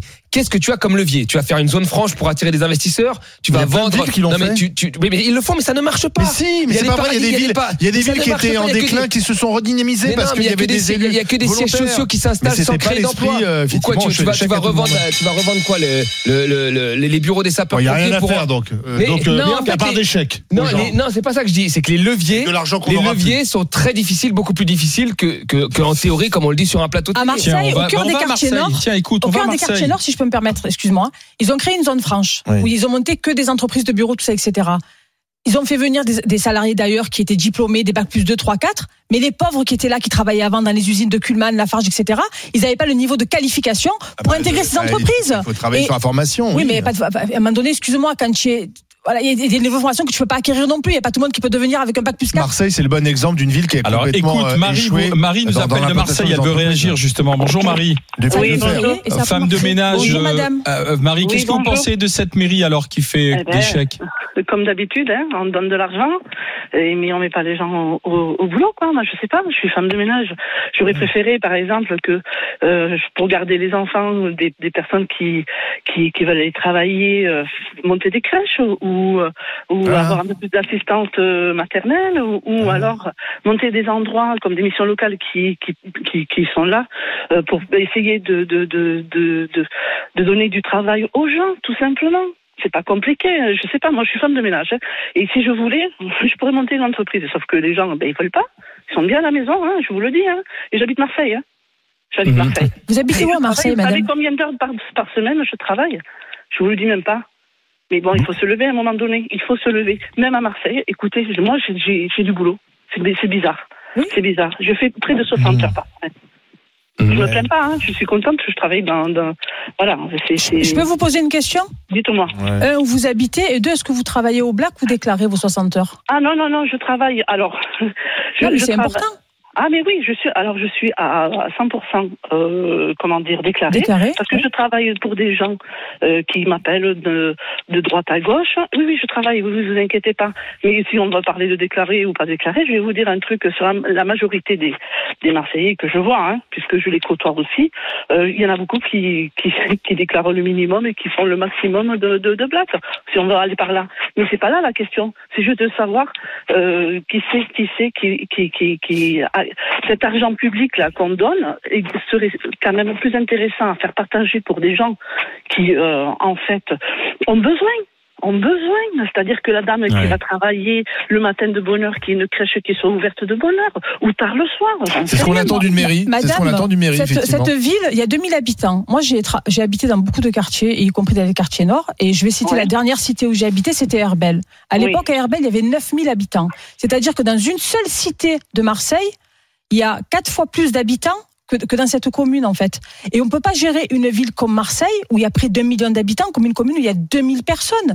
Et cet argent, il n'a pas été enlevé à quelqu'un. Ils ont une enveloppe budgétaire de fonctionnement. C'est comme, j'allais poser la question à. Charles tout à l'heure. C'est comme, voilà, il va faire une petite fête pour Noël, ok. Il a, il a budgétise à 10 000 euros. N'importe quoi. Excusez-moi. T'as pas compris. Mais si, c'est de l'argent public, Oui, c'est c'est l'argent des impôts, c'est l'argent des Français. Oui, c'est l'argent des Français, mais c'est l'argent qui est alloué à cette commune. Attends, on est sur ma soirée avec- de Noël à 10 000 euros. Oui, Je à peux- 10 000 je peux entendre euros. la suite. S'il te reste 3 000 euros, mon cher, tu vas pas jeter cet argent par la fenêtre, tu, Tu vas le redistribuer dans un fonctionnement. Non, Tu- Marie tu, tu a vas en faire raison. une prime pour tes salariés. L'argent- que je touche n'est pas le fruit de prélèvements obligatoires. Oui. Donc euh, l'usage que j'en fais euh, est, est relativement discrétionnaire. On a quand même un problème en vente. D'abord, tu devrais écouter Kauter le message de cette auditrice. Marie, qui en fait quand même t'explique que beaucoup de gens préfèrent rester chez eux que d'aller bosser et que elle, elle, elle préfère aller Non, bosser. elle a dit que les gens bossaient au black et qu'ils déclaraient non, pas. Non, pas la non, même elle, chose. a Elle a elle du t'a boulot. dit les gens sont bien chez eux. Donc tes discours sur le thème, on trouve pas de boulot, c'est très dur, etc. Il y a quand même une part de misérabilisme, de posture intellectuelle qui là, pardon, euh, n'est pas conforme à la réalité. Thomas parlait de théorie et de pratique. Là, avec Marie, on est dans la pratique avec des gens qui préfèrent rester chez eux. Et moi, je pense par ailleurs qu'on a un problème plus général en France d'addiction à l'intervention de l'État, puisque même nos grandes entreprises touchent des subventions. Même nos grandes entreprises très profitables touchent des subventions de l'État. Ouais. Mais supprimons-les, supprimons-les. Pourquoi est-ce que l'État interférerait, prendrait euh, sa part dans tous les aspects de notre société? Moi, je pense qu'il faut qu'on se qu'on se désintoxique. Merci Marie d'avoir été avec nous. Et je vous Merci, souhaite euh, bon courage. Euh, Jordan nous appelle d'Ardèche. Bonjour Jordan. Bonjour. Euh, aide à domicile. Qu'en pensez-vous de, de, de ce que fait euh, cette mairie avec euh, le- les là, les, les deux fois 50 euros? Dites-moi Jordan. Bah, c'est con, pff, c'est, c'est, c'est, c'est- moi ça m'énerve parce que c'est toujours euh, là, bon, c'est sur une petite commune, mais c'est la France entière. Mmh. Le problème, c'est qu'à chaque fois, c'est pareil, on en donne. Oui. Mais euh, moi, je suis aide à domicile, marre. euh, je suis pas, je gagne pas des milliers des cents non plus, et on a le droit à rien parce qu'on gagne un tout petit peu plus que la moyenne. Et il y en a marre. À bout d'un moment, les gens, ils veulent pas aller bosser. C'est tout simplement pareil. Personne ne veut aller bosser. Moi, dans mon domaine, on ne peut recruter personne. Parce qu'il faut se lever tôt le matin, il faut finir tard le soir, il faut. Au bout d'un moment. euh, Je vais vous dire, c'est- Jordan, je vais aller même plus loin. Euh, si ce maire communiste veut être élu la prochaine fois, il a, il a malheureusement plutôt intérêt que la situation ne change pas, parce que ce sont quand même des élus qui sont euh, euh, en quelque sorte euh, assis leur pouvoir sur la misère sociale. euh, et si malheureusement cette commune s'embourgeoise, eh bien ce maire communiste il, il sera battu. donc il a plutôt intérêt à, à entretenir une espèce Attention. de dépendance sociale. Olivier, Mais parce que c'est comme ça dans Olivier, les il sera mairies pas battu, il sera pas battu par les par les personnes qui seront devenues riches. Il sera battu parce que les populations auront changé.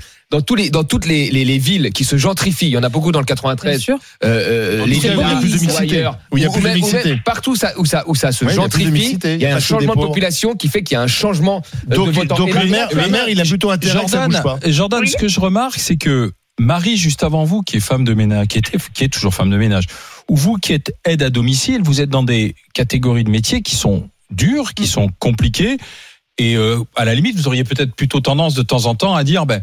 Euh, moi, je suis, je serais plus pour, plutôt pour ces chèques. Or, vous êtes là à dire au contraire, faut y aller, faut se, faut se bouger, faut bosser, quoi, euh, Parce que les gens peuvent Jordan. être payés par, pour leur salaire, pour, pour, Bah pour oui, ce qu'ils font. enfin, moi, je j'ai pas, le, enfin, j'ai pas le choix. J'ai deux enfants et j'ai une nounou à Ouais. payer. Au bout d'un moment, euh, je vais pas attendre que l'État me donne des trucs, sinon je reste chez moi, je touche le RSA et toutes les aides qui vont avec, sinon ça sert à rien. Et vous survivez. Bah oui, mais là, euh, moi j'ai de la chance, mon mari gagne à peu près bien sa vie, parce qu'il est chef d'entreprise, mais c'est pareil, on a le droit à rien. Donc on- si on va pas bosser, ben on, Et vous dites, on vend et, notre maison et on arrête. Hein. et vous dites que dans votre euh, métier, on a, vous avez du mal à, à recruter. Ah mais, mais personne veut faire mon métier. Je fais du ménage, je fais des toilettes, je fais des heures un peu en coupé avec. Là, on essaye de recruter avec une collègue pour nous remplacer rien que deux semaines cet été. Mais c'est une galère. Je veux pas travailler le week-end, je veux pas travailler le soir, voilà. pas trop tôt le matin. Bah, au bout d'un moment. euh, Combien et combien vous Parce gagnez vous vous. Jordan Et après, les gens, les gens disent Moi, je suis à sont au 13 euros de l'heure. Je fais, je fais 2000 euros par mois. 2000 euros par mois brut. Oui, avec mes congés payés dedans. Donc, euh, Et en net, vous gagnez combien? je suis à 1007. Ouais. Un peu, un peu J'observe que les gauchistes en plateau ont le sifflet coupé par ces deux auditrices qui ont Marie les deux et pieds Jordan. dans le réel, Mais pas du euh, qui ont les deux pieds dans le travail, dur. qui sont lucides, qui sont sur la grande, Non, non, non. Mais qui non. sont lucides sur la grande flemme qui a gagné notre pays. Mais non, Charles, Euh, je- et, je- et nous tout ne à te coup, ils ont permettons plus de mal à défendre Mais non, pas la, du la tout. Parce que c'est deux dames. de. Jordan et la dame qui avait avant, elles le disent. Marie Moi, quand Jordan, je vous dis, Marie et Jordan, euh, quand je vous le dis toutes les semaines sur le plateau, on me dit que je rabâche. Les gens veulent être payés justement par rapport à leur travail. Ils ne veulent plus d'échecs. Mais étant donné qu'il y avait un excédent budgétaire, au lieu de le laisser pourrir ou de le distribuer à ceux qui votent pour eux, etc., ils ont préféré aider toutes les personnes Merci, qui ont des difficultés à payer leur énergie, etc. Alors, C'est tout, stop au chèque, euh, stop au chèque anti-inflation, anti-essence. Pour, euh, alors, dites-moi tout. Euh, est-ce qu'on dit stop ou est-ce qu'on continue avec les chèques? Un maire offre un chèque de 100 euros à tous ses habitants. Stop, vous dites oui, on arrête Ah ouais, chèques. 70, Il est temps de se remettre euh, au boulot un peu que ce que disait Marie et ce que disait Jordan à l'instant. Oui, mais excuse-moi, c'est pas la même chose travaille. en fait. Moi, je suis pas pour les chèques, mais là, pour qu'on distribue un excédent, c'est pas la même chose. Dans un Ah, instant, les Non. indiscrets GG, les tensions politiques autour des Jeux Olympiques 2024. Et puis, on aura le quiz des grandes gueules aussi.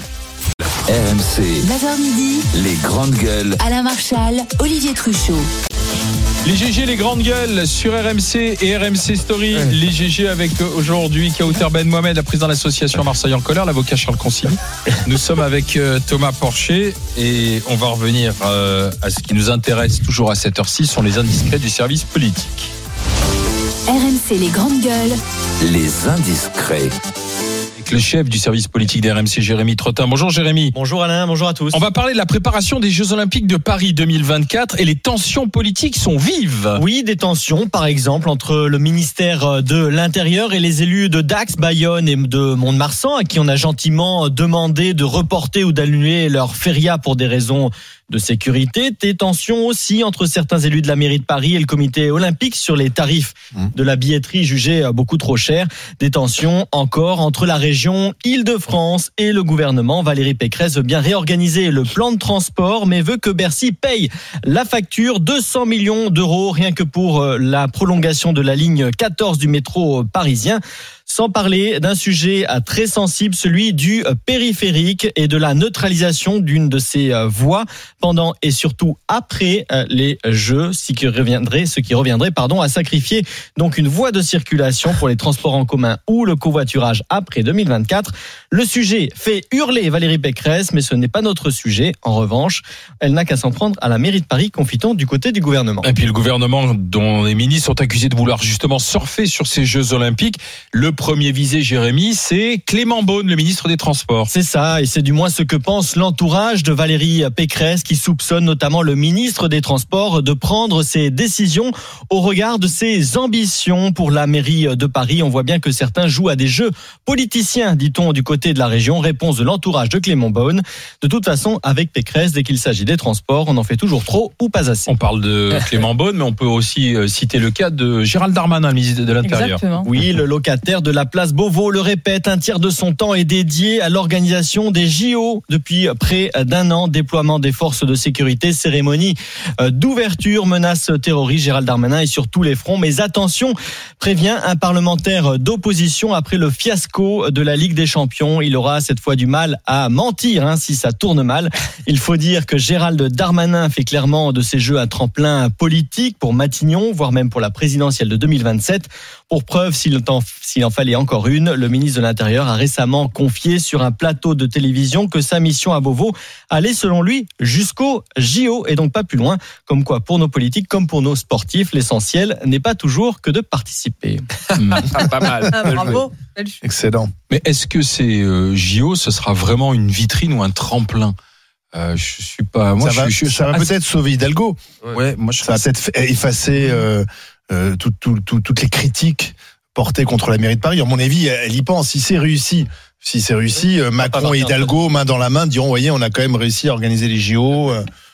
Oui, mais tu vois, moi, je vois mal les Français dire les JO ont bien marché. euh, c'est grâce à Madame Hidalgo ou c'est grâce au ministre de l'Intérieur. euh, finalement, ce sont des responsables politiques qui n'auront fait que leur travail, faire en sorte que ça se passe bien. Est-ce que derrière, si tu veux, ça vaudra 10% ou 15% de plus fait un petit état de dans les suffrages ou dans les intentions? Non, mais moi, je j'y trouve crois que la, la vie est déjà Parce que les, municipales, c'est Parisiens. 2026 et la présidentielle, c'est Oui, 2027. c'est deux ans après. Donc, oui. tu vois, c'est deux ans et, euh, et Non, trois ans après. Pa- Paris est de plus en plus difficile à supporter pour les Parisiens. D'ailleurs, ils s'en vont, hein, les, les, les plus riches comme les plus pauvres s'en vont. Euh, donc moi, je me dis, n'importe quel changement euh, peut avoir vraiment, on est sur une euh, ligne de crête très fine. Et un changement comme ça où il y a plus de monde dans les transports, il y a plus d'embouteillages, faudra il y a équiper plus, Paris ça risque d'être difficile. Au mois d'août, ça ira, mais c'est surtout le problème, c'est que ça se prolonge jusqu'à fin août, début septembre, mais il y a encore. euh, une- Oui, avec les Paralympiques. Ouais. Mhm. Après, si, si jamais les Jeux sont réussis, c'est vrai que peut-être que ce sera plus difficile Ouais. de capitaliser, mais l'inverse, s'ils Oui. sont ratés ou s'il y a des problèmes de sécurité ou problèmes dans les transports, bah, ça condamne quand même l'avenir politique peut-être d'un certain nombre de Ah oui. responsables. Mais il va y avoir forcément. Moi, je vois pas comment ils peuvent organiser ça sans qu'il y ait des problèmes de transport, sans qu'il y ait des problèmes de, de au- au-delà des Oui, transports en commun, de, mobilité dans la ville, de sécurité, surtout s'ils font la, la, la séance d'ouverture au bord de la Seine. Euh, il, il est pour moi absolument scandaleux que la feria ou d'autres événements culturels, on en a déjà parlé ici, soient annulés parce qu'il y a les Jeux Olympiques. Il faut savoir qu'il y a des- ce, ce type de, de festival, tu, tu vois, notamment les vieilles charrues, je crois que c'était euh, les ferias, sont des poumons économiques pour les petites villes où ça, où ça se passe. Et il, il est absolument inconcevable qu'on soit pas dans, en mesure euh, d'assurer la sécurité de tous les événements Oui, qui auront lieu la même période. temps, ouais. Ouais. Merci, monsieur Jérémy est décalée. À demain, À pour demain. de nouveaux À demain, indiscrets. On y va pour le quiz des GG. En direct du plateau 3 d'RMC, les GG vous présentent le quiz des grandes gueules. Le 15 de France, bravo. Alors, pour ceux qui ne sont pas devant RMC Story, notre ami Louis Gerbier, dont c'est le retour, bonjour Louis, Bonjour. est arrivé avec un maillot de l'équipe de France de rugby et des drapeaux bleu, blanc, rouge partout. Eh oui, Vérité, hein. de Oui. retour et quel retour J'espère que comme moi vous avez regardé le match euh, samedi, Le match quasi parfait quasi pour les parfait, Bleus. quasi parfait. 53-10. Parce que il y a battre les Anglais, il y a battre les Anglais en rugby, il y a battre les Anglais chez eux et il y a humilier les Anglais chez eux. Et ça, ça, J'adore. ça c'est magnifique. Donc on va se faire un petit quiz euh, France-Angleterre à la sauce rugby, mais pas d'inquiétude. euh, Ça va pas être. attend euh, avec impatience, ouais, Charles. Ça va pas être trop technique euh, niveau Le match m'a passionné. Même si Charles, tu me disais que tu aurais bien aimé parler de la puissance du pack des Bleus dans les hein. Absolument, Ouais, absolument. ouais. C'est un sujet qui me Ah. transporte. Et euh, je conseille à tout le monde le euh, dernier impossible de la faire taire avec Charles sur le foot la semaine dernière. Ouais. C'est deux minutes de pur bonheur. Qu'on podcast Qu'on podcast. sur. J'ai donné mon Sur avis sur, euh, sur quoi déjà Sur le football. Sur le football. en man- euh, de manière générale, il n'y a pas besoin d'en dire plus. C'est c'est du petit lait, du velours.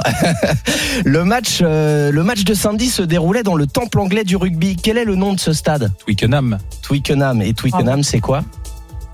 Je pense qu'Alain va faire un score de dingue. Ouais. C'est une ville de la banlieue du sud-ouest du Grand Londres.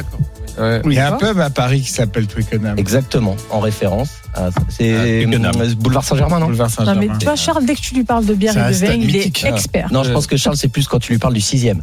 il est C'est expert. dans le cinquième. Ah merde, c'est dans le cinquième. Ah oui, oui. C'est vers oui. rue des Canettes, non? Non, c'est un peu Boulevard. Saint-Germain. Ouais, boulevard. Saint-Germain.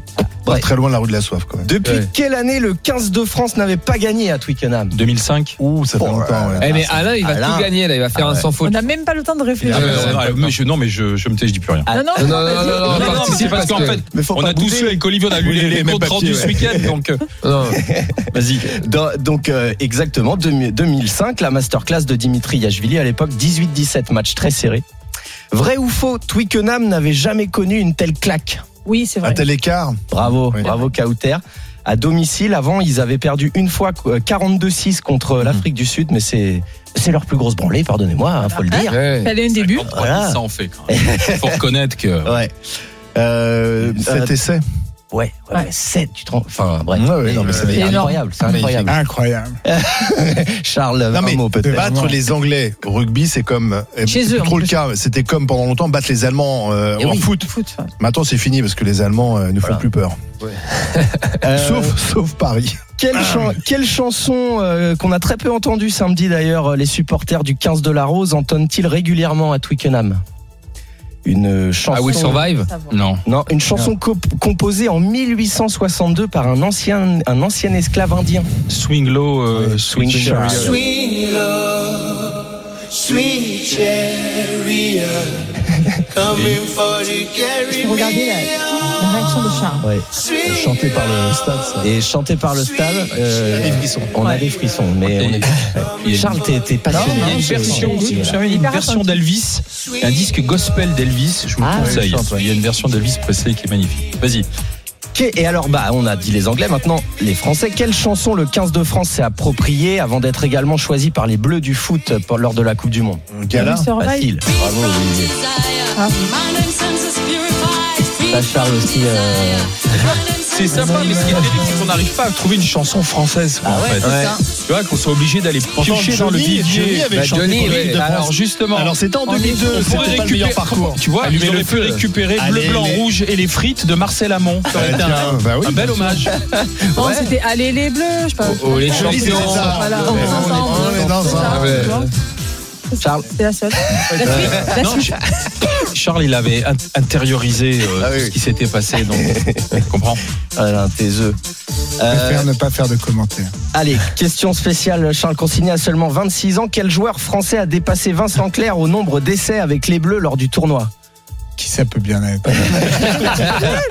Non, parce que t'en- tu en connais trop. Du Moi, coup, je connais que Dupont. C'est pas lui? Et non, c'est pas lui. C'est. Damien Penaud.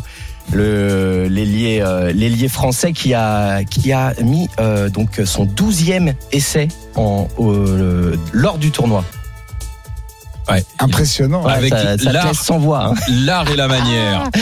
Ah, c'est- ça me fait trop Non, rire. blague à part, c'est c'est- c'est un bon sport avec une belle mentalité. Moi, je les salue, franchement. Ouais, bah, bien sûr. Et la Coupe du Monde qui arrive là, Ouais. C'est surtout ça. à la maison. Non, mais ça n'a rien à voir avec le foot, En franchement. hein. septembre, il y a la Coupe du Monde de rugby. Tout à fait. Charles. Ah bah, Oui, bonne nouvelle. Septembre. tu vas te régaler. Il y aura des matchs à Marseille. Allez, de, d'ailleurs. de manière plus générale, Oui, la des matchs à rivalité franco, franco, franco-britannique est ancestrale. Euh, on a longtemps appelé les Anglais les roast beef. Mais savez-vous, sous Napoléon, comment on appelait l'armée anglaise Ça n'a rien à voir avec le rugby, là, Charles. Là, c'est pour toi. On appelait l'armée anglaise sous Napoléon. Ça avait un rapport avec la, la La viande couleur de leur tenue, Ah, Des ça doit être les raids qui quelque était chose. rouge. Ouais, les rouges. Non, euh, on les appelait euh, au- de- en hommage à un animal les le red renards beef. rouges. Le red beef. qui est dans la mer et qui coûte cher. Thon. Les homards. Oui, tu vois Ah. que Charles, il est calé en Voilà. rugby. Dès qu'il s'agit d'histoire. je suis calé en homard. Voilà, Ouais. c'est ça. C'est ça, les, les deux interventions, dès que c'est c'est un- cher, c'est en un fait. bar dans le cinquième et les homards. Bah, dès que c'est cher, Charles, c'est Ouais, bon. c'est projet de. Rugy. C'est ça. C'est mon côté François de Rugy. Voilà, c'est ça. C'est ça. Homard. C'est Omar, ouais. Mais alors pourquoi les roast beef, les GG Bah parce qu'il mange du roast beef, non? Bah voilà. Voilà, tout simplement. Bouilli. C'est Euh, délicieux alors, le roast beef. Justement, Non. le, le ragoût, euh, le- la viande bouillie, c'était nous, les Français. Et à Calais, euh, quand ils arrivaient d'Angleterre, euh, leurs compatriotes leur servaient du roast beef pour leur rappeler chez eux, en opposition au ragoût de la viande bouillie française, qui était dévirilisante pour, pour les Anglais. Oh là là. Et voilà. Allez, une petite dernière ou t'as fini Allez, euh, eh ben non, j'en ai une petite dernière. On va faire facile pour finir. Question maison. Quel est le nom de l'émission de l'ancien international français Vincent Moscato sur RMC Moscato. Bon alors, super, Ah non, Moscato. il un bout. super Moscato Ah. Show. Super Moscato Show. Oui, c'est 3 heures.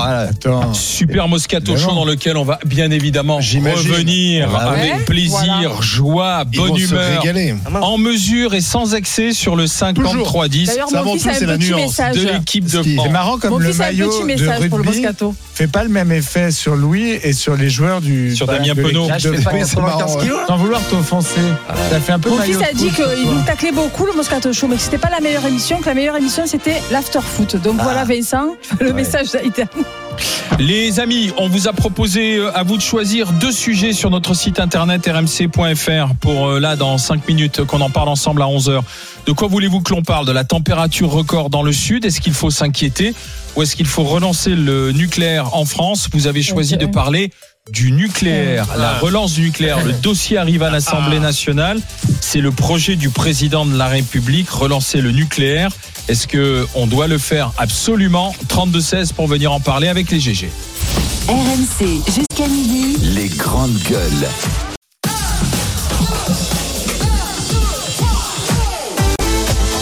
RMC, 9h midi.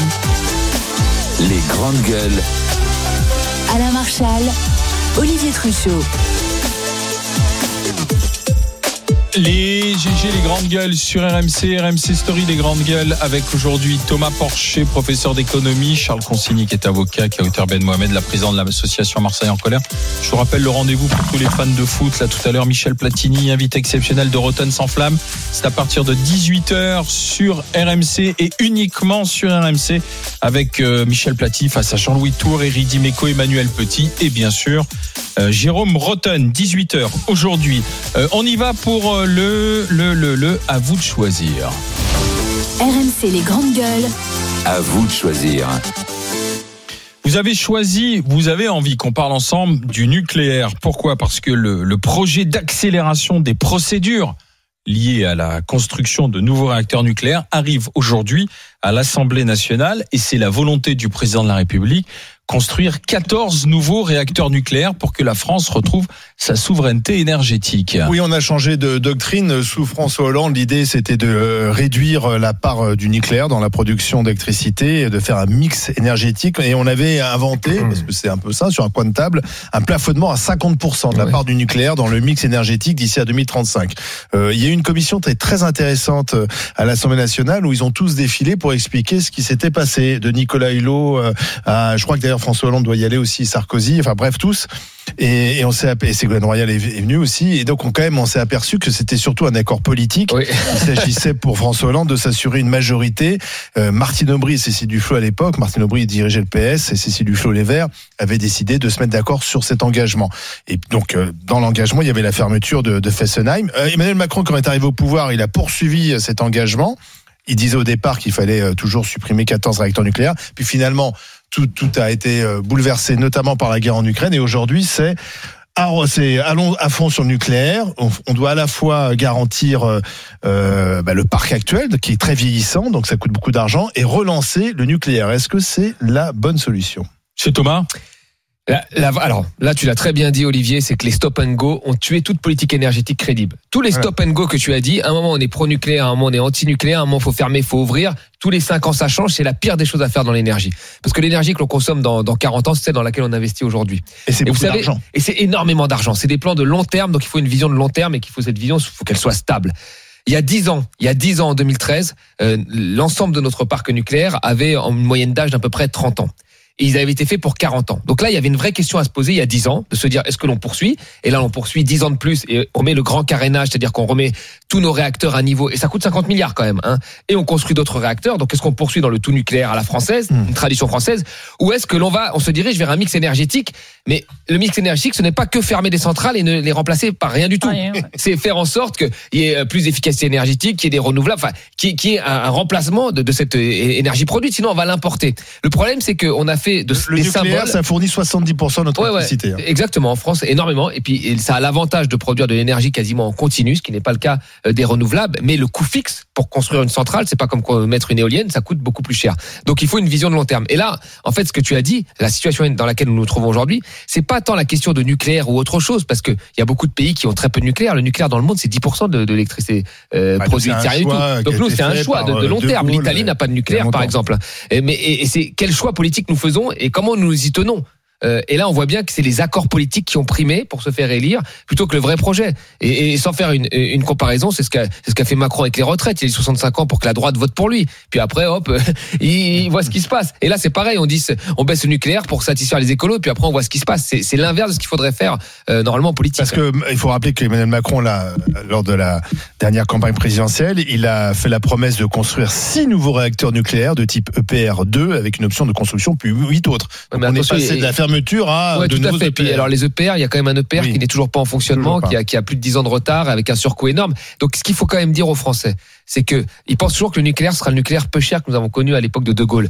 Mais là, le nucléaire qui va arriver, avec les surcoûts qu'il y a, eh, ils vont être reportés sur la facture énergétique. Les surcoûts du grand carénage, les 50 milliards qu'on met pour que les centrales durent 10 ans de plus, qui va les payer? C'est le, c'est le, c'est le consommateur. Le PR, c'est le consommateur. Les normes de sécurité beaucoup plus élevées depuis Fukushima, c'est le consommateur. Donc le nucléaire peu cher que nous avons connu, euh, il va plus exister. La tendance des coûts du nucléaire vont augmenter, les prix avec.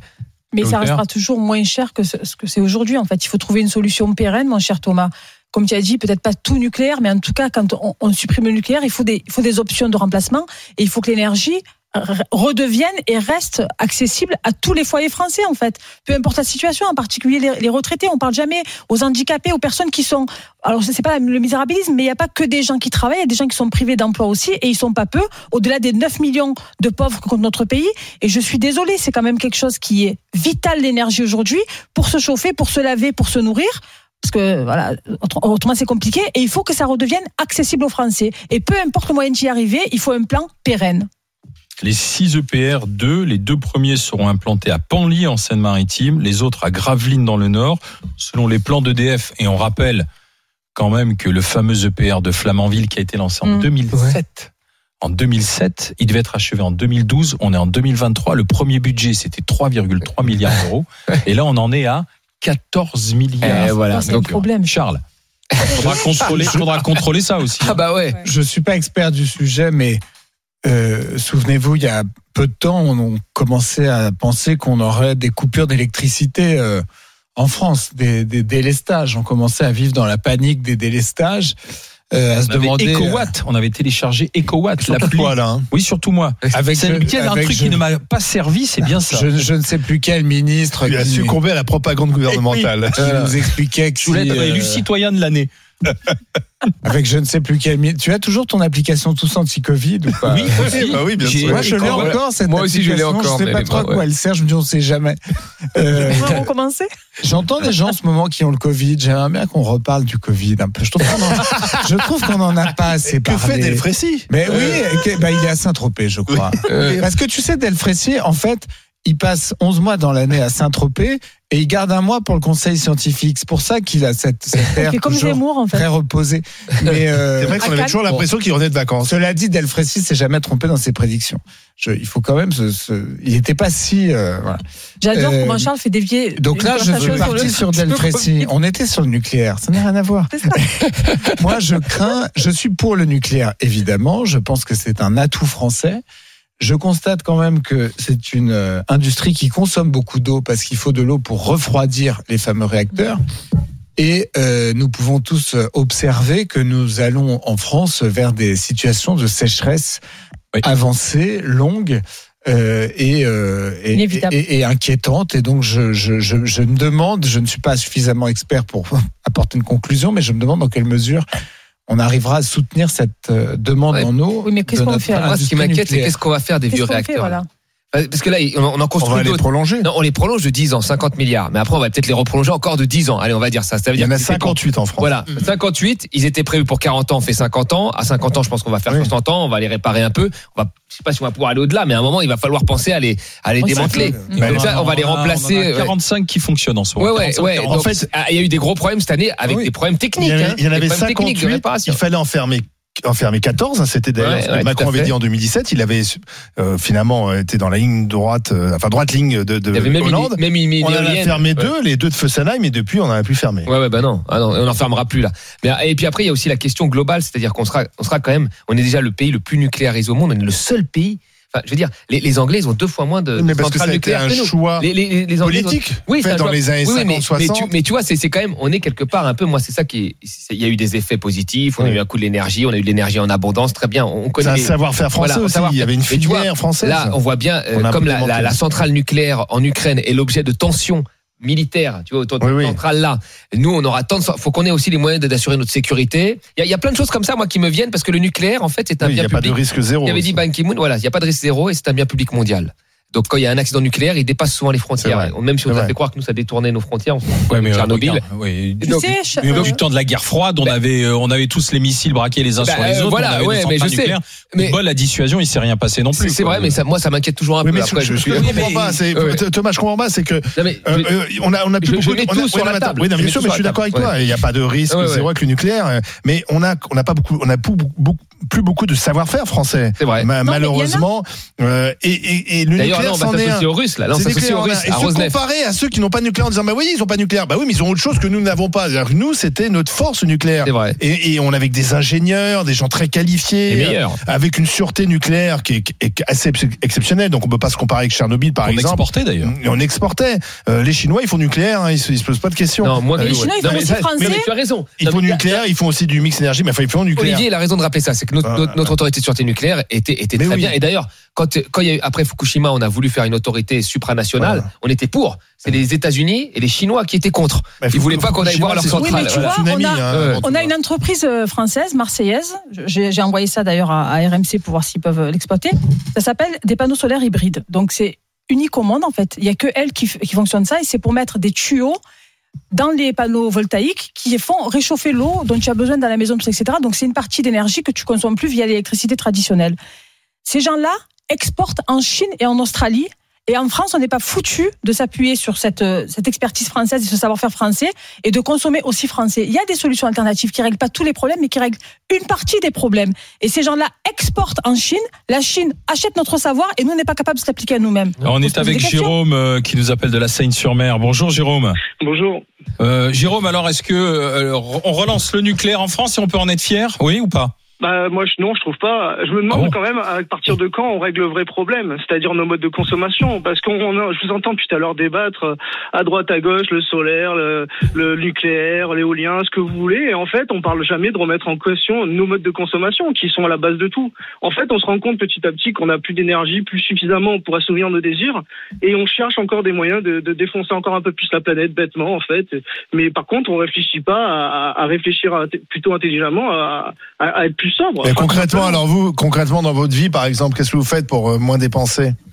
Bah, pour moins dépenser, moi j'ai l'avantage d'être pauvre, vous voyez. Donc euh, moi, limite, Ah, un On peut tous être pauvres, effectivement. Non, non, mais c'est pas ça. C'est que je veux dire là, en effet, j'ai pas d'effort à faire puisque, en effet, c'est pas un choix. Mais à un moment donné, je veux dire, euh, enfin. partir à l'autre bout du monde, c'est tout con, mais est-ce que c'est bien nécessaire ou des trucs comme ça? Je je, je vais pas étaler la liste, elle est, elle est monstrueuse. Enfin, Non mais là où Jérôme il a, il a pas tout à fait tort sur un truc, c'est-à-dire que le nucléaire, le nucléaire produit de l'énergie quasiment en continu. C'est-à-dire que quand tu fais une centrale, c'est pas pour. Et donc en fait, euh, c'est ça qui, qui a développé le chauffage électrique euh, dans nos habitations parce qu'il fallait trouver des débouchés euh, euh, au nucléaire. C'est ça qui a fait qu'on n'a pas rénové les bâtiments parce que l'énergie était à foison. C'est ça qui a fait que n'importe où tu allais, tu branchais ton truc, il y avait pas de souci. Et donc en fait, si on a de l'énergie nucléaire à foison comme ça, on aura les modes de consommation à foison qui vont avec, c'est-à-dire bon, ce qui est le cas de notre société, smartphone, voiture électrique, etc. Tout sera développé parce qu'on aura une énergie qui sera à foison. Mais il faut le dire. Donc c'est-à-dire que la mais on- limitation de la, le nucléaire et limitation de la consommation ne vont pas ensemble. C'est ça. Bien en fait, sûr, mais regarde, Mais- on, mais on nous après, je- pousse je- à avoir des, Mais bien des- sûr, des, bien sûr. voitures, des voitures électriques, des voitures hybrides, des voitures rechargeables. Aujourd'hui, on, mais on- nous à- on est, à on tous. électrique. Ouais, ouais, non mais tu constates. à mon avis, Thomas, on on est tous en train de recharger quelque chose à longueur de journée, quoi. Oui, vous constatez que c'était pas une critique. Je disais ça. Non, non, Mais- bien mais- sûr. mais Thomas, mais. Thomas, c'est- c'est c'est marrant parce que c'est le 100% électrique en ce moment. Alors on ne jure que par électricité. Euh, la voiture thermique, c'est terrible. C'est c'est Bon, on s'aperçoit. Moi, on est peut-être en train de faire- refaire les mêmes erreurs d'ailleurs, euh, d'aller uniquement dans un sens. Je suis d'accord avec toi. Oui, mais je, je comprends, Jérôme, euh, effectivement. mais on- d'ailleurs, je pense que les uns les autres ont fait preuve de davantage de sobriété. Mais, euh, mais dans ce monde aujourd'hui qui est ultra connecté, on va avoir besoin de cette électricité, Jérôme. C'est des besoins qu'on se crée. Moi, vous parliez de la France qui est précurseur, qui est précurseur en plus grand chose aujourd'hui. Et pourquoi on ne deviendrait pas un exemple mondial, même si on estime qu'on est un petit pays par rapport à tout ce qui nous entoure? Enfin, moi, j'aimerais bien qu'on montre l'exemple. Pourquoi Mais pas? on montre déjà l'exemple. Vous savez, euh, la, la France est l'un des pays euh, qui pèse le moins euh, en, termes d'émissions de, de CO2 dans le monde, moins de 0,8%. Vous Moi, savez pourquoi d'ailleurs? Parce qu'on ne produit quasiment plus rien. Donc c'est pas un très bon signe d'ailleurs. C'est parce qu'en Oui, fait on ne produit plus rien et, et- c'est les autres qui travaillent pour nous. Moi, moi, ce que je vois aussi, c'est que j'ai vu un article il y a bien bien longtemps où le solaire se développe dans le monde entier, sauf en France, par exemple. Voilà. Parce que le solaire, c'est c'est c'est pas une solution à 100%. Mais celle-ci que je viens de te parler, oui. c'est pas le but, euh, 100%. Le but, c'est d'être intelligent, de faire en sorte qu'on pollue moins et en consommant moins, parce qu'à un moment donné, tant qu'on voudra consommer à outrance, on ne trouvera jamais de solution. Mmh. C'est impossible. De la sobriété. Bon, de la De sobriété, la ok, sobriété mais intelligente, pas besoin non plus de, de, de, de, de revenir à l'époque des cavernes. On peut de être un peu mesuré, tout simplement. Là, c'est Yves Calvi qui en a parlé quand même dans son émission, tu vois, c'est l'électricité et l'eau chaude en est limité chez toi. Ça, quand même, franchement, enfin, t'as quand même un gros trou qui est bouché en termes de, de, de, de- d'éco- enfin, on te demande pas de recharger ta voiture avec, mais si tu peux subvenir aux besoins de ta maison Oui, et ainsi sûr. de ton eau, c'est quand même, euh, tu vois, une grosse qui- dépense. qui Merci est, euh, Jérôme d'avoir été avec nous. Bonne journée. Salut Jérôme. De, du Var, on va aller du côté de l'Hérault avec Rémi qui est agent de sécurité. Bonjour Rémi. Oui, bonjour. On, re- on relance le nucléaire à fond ou pas alors? Bah, bien, bien évidemment, il faut le relancer à fond. Ça a toujours été une erreur de l'abandonner. Après, il y a plusieurs effets qui ont fait qu'on a abandonné ce- cette énergie. Et Fukushima. Là, Fukushima, il n'y a aucune radiation qui a tué qui que ce soit. Oui, bien sûr, mais à l'époque, souvenez-vous, il y avait un traumatisme mondial. Ah oui. Euh, il fallait surtout sortir Alors- le nucléaire. Il y a plusieurs événements. Il y a un, les écologistes, on peut commencer par Madame Voynet en 97, qui étaient en fait des antinucléaires et pas des écologistes. De deux, l'Europe qui nous a imposé, qui a imposé à Sarkozy, soit vous payez 20 milliards d'amendes si vous ouvrez pas votre marché énergétique à l'Europe, si, sinon, euh, si on restait enfermé entre nous sur notre nucléaire, donc on était gagnant, pour être honnête. De deux, le nucléaire euh, n'engendre. Enfin, je dis pas que c'est la solution miracle. Attention, mais c'est la moins pire des solutions. Qu'est-ce qui nous produit le plus d'énergie actuellement? C'est le nucléaire. Qu'est-ce qui fait le moins décarboné? C'est le nucléaire. Après, les déchets, euh, c'est un faux problème. Je sais que ça peut faire bondir des gens à la salle, mais c'est du nucléaire. On le remet dans le sol d'où c'est venu. Ouais, mais les gens n'acceptent pas. Non, mais je suis d'accord avec vous. Là, et t'as Rémi, en fait, Euh, les, les déchets nucléaires, les gens n'en veulent pas. Il y a eu des grosses pur. oppositions. Ils veulent pas des éoliennes non plus, Voilà. hein. Ah, ouais, mais ça c'est vrai. Non, mais c'est vrai. Mais le oui, problème, c'est en, en- en Suède, en Suède, les gens acceptent facilement d'avoir des déchets. En, Suède, en, en France, ils veulent pas. Et là, c'est c'est une vraie question. C'est où est-ce qu'on va stocker tout ça? Allez-y, Oui, Rémi, excusez-moi.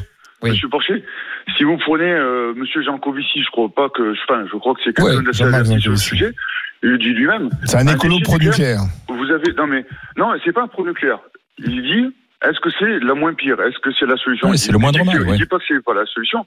Euh, je crois que c'était le 2 novembre, il y a eu une commission d'enquête au niveau de, de l'Assemblée nationale, justement, où il a intervenu, où il a justement expliqué les différentes phases. Effectivement, le déchet nucléaire, c'est un produit brut. Le produit brut, il est transformé pour faire de, l'énergie. Une fois qu'il est remis sous terre, il va pas exploser il va rien faire. Oui, mais les- non, mais je suis d'accord. Non, mais attendez, sur l'aspect technique, on est d'accord, c'est que les gens n'en veulent pas. C'est qu'est-ce que c'est les oppositions que ça crée après, comme comme les éoliennes, comme tout, ça crée des tensions. Et, et en fait, et après, il y a, il y a- il y a la question aussi vraiment. Même, même aussi Non, mais euh, construire de nouvelles centrales nucléaires. Bah voilà, les gens ne vont pas vouloir, qui veut une centrale à côté de Merci Rémi, vous aurez donc ça conclu notre, des- euh, notre discussion. plus. Les gens Euh, pensent voilà. que c'est très sûr, mais ils veulent quand même pas habiter à côté. Voilà. Voilà. Et Est-ce qu'on relance le nucléaire en France? Est-ce qu'on relance le nucléaire en France Oui ou non?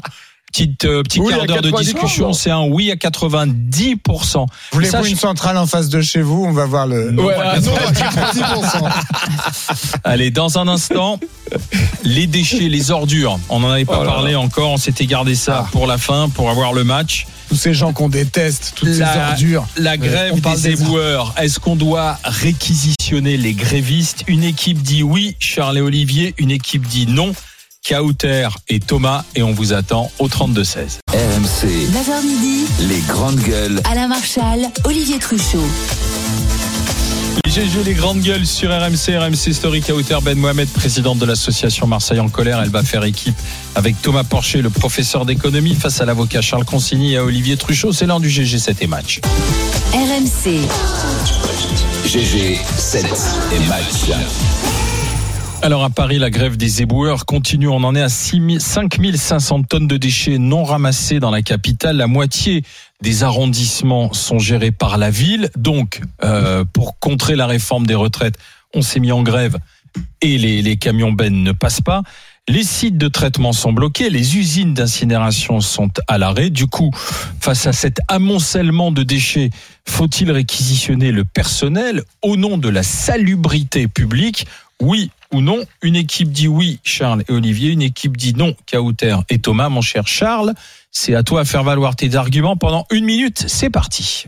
De façon, de façon objective, j'observe, comme Olivier Truchot, qui nous l'a signalé sur Twitter, que euh, dans les euh, quartiers, dans les villes où le ramassage des poubelles est assuré par des entreprises privées, ça fonctionne.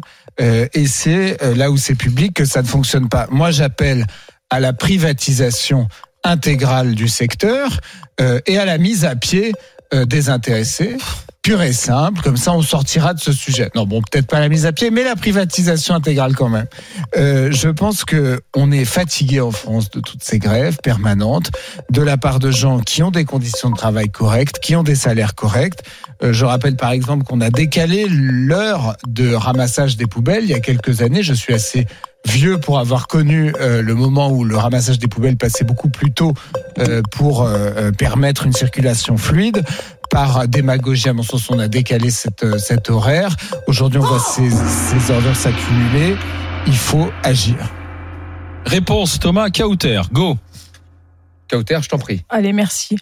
Moi, je propose la réquisition des personnes comme toi et Olivier qui ne comprennent pas la dureté de ce travail et qui osent dire que ce travail est payé correctement.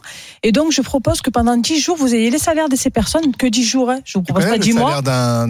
Oui, je d'un connais. agent parisien, par exemple? Parisien, je sais pas, mais à Marseille, c'est entre 1250 et 1700 quand tu es chauffeur et que tu as beaucoup d'expérience, c'est-à-dire que tu es en fin de carrière.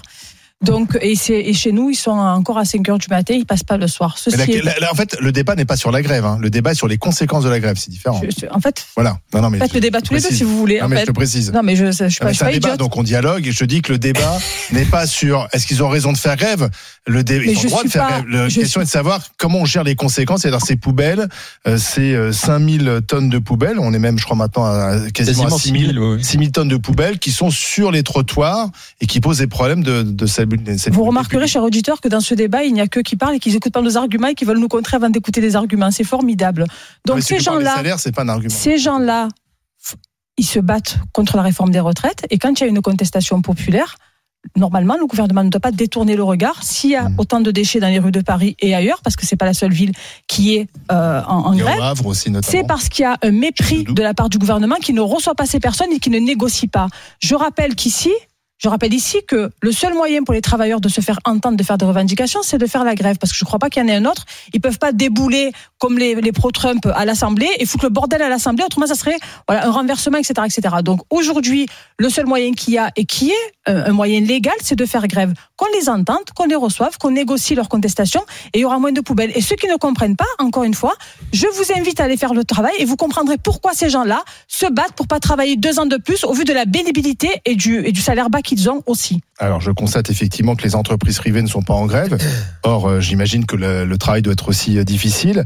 Euh, mais la question n'est pas de savoir s'ils ont raison ou pas de faire grève. La question est de savoir c'est qu'est-ce qu'on fait des tonnes de déchets qui sont quand même un vrai problème pour, pour la vie des, des gens. Alors ce qui est terrible dans cette histoire, c'est que la mairie de Paris, euh, soutenant les grévistes, ne fait rien.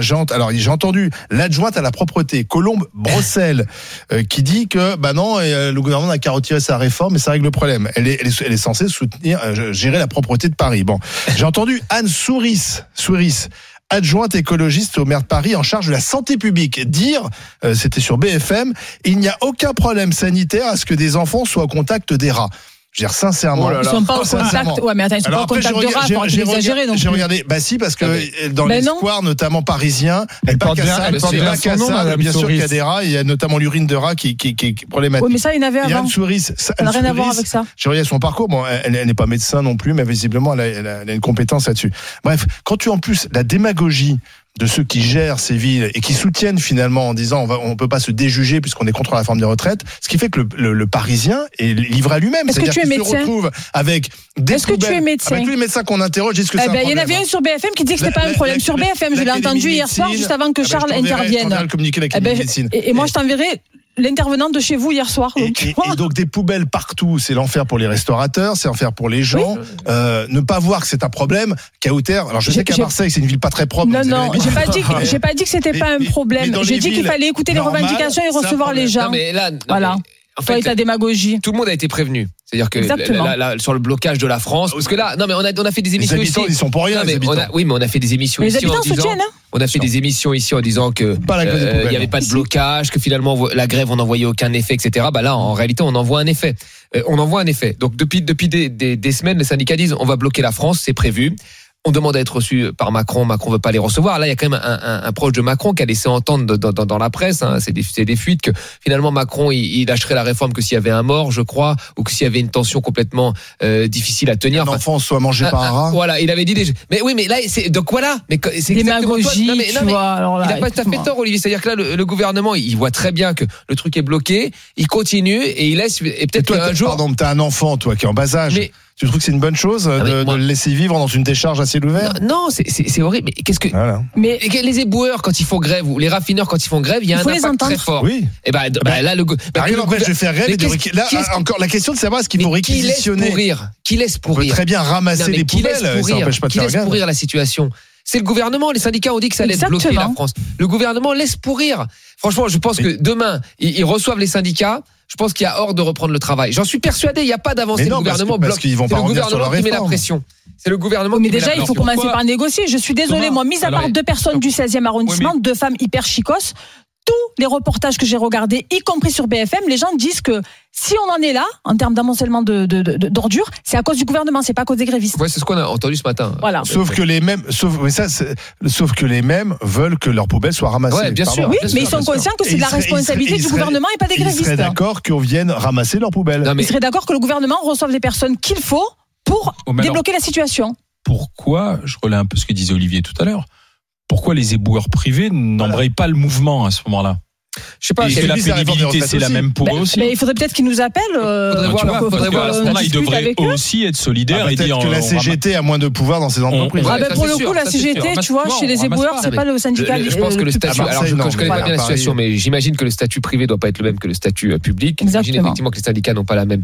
Ben, c'est très difficile de, faire des. Le départ à la retraite est le même, hein, c'est 57 ans. Hein. Aujourd'hui, ça, sera 59 ans avec la réforme. C'est sûr mais, mais, mais les conditions d'embauche ne sont peut-être pas les mêmes. Donc la pénibilité est prise en compte.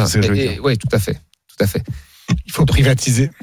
Non, mais, mais après, là, c'est une grève. Une grève a des impacts, on nous savons tous. Une grève a des impacts. Non, et là, la grève des éboueurs, mais je veux dire, moi. Non, mais, non, mais, ce que dit Charles, c'est intéressant aussi. Pourquoi est-ce que ça doit être municipal le ramassage des ordures Est-ce que c'est forcément public le ramassage des ordures Et pourquoi ça le serait Mais pas ça, c'est un choix, ça, c'est un choix des collectivités locales. non, mais pour le service public n'est plus assuré, il faut mieux le confier au privé. Parce que ouais. c'est un service public, justement. De Moi, je le sais. les hein. ordures Mais bien sûr. Bah là, c'est pas le cas en ce moment. Ouais, là, il y a pas de. Là, le service public est rompu. Excuse-moi, tout à l'heure, tu défendais le 49.3. OK Ah non, non, je, je, je Bon. me défends le 40. J'ai- écouté à plusieurs reprises où tu disais que c'était, y compris à BFM Story, que Oui. c'était constitutionnel, etc. Bah, c'est vrai. Le droit de grève aussi, c'est pas quelque chose qui est illégal. Il faut.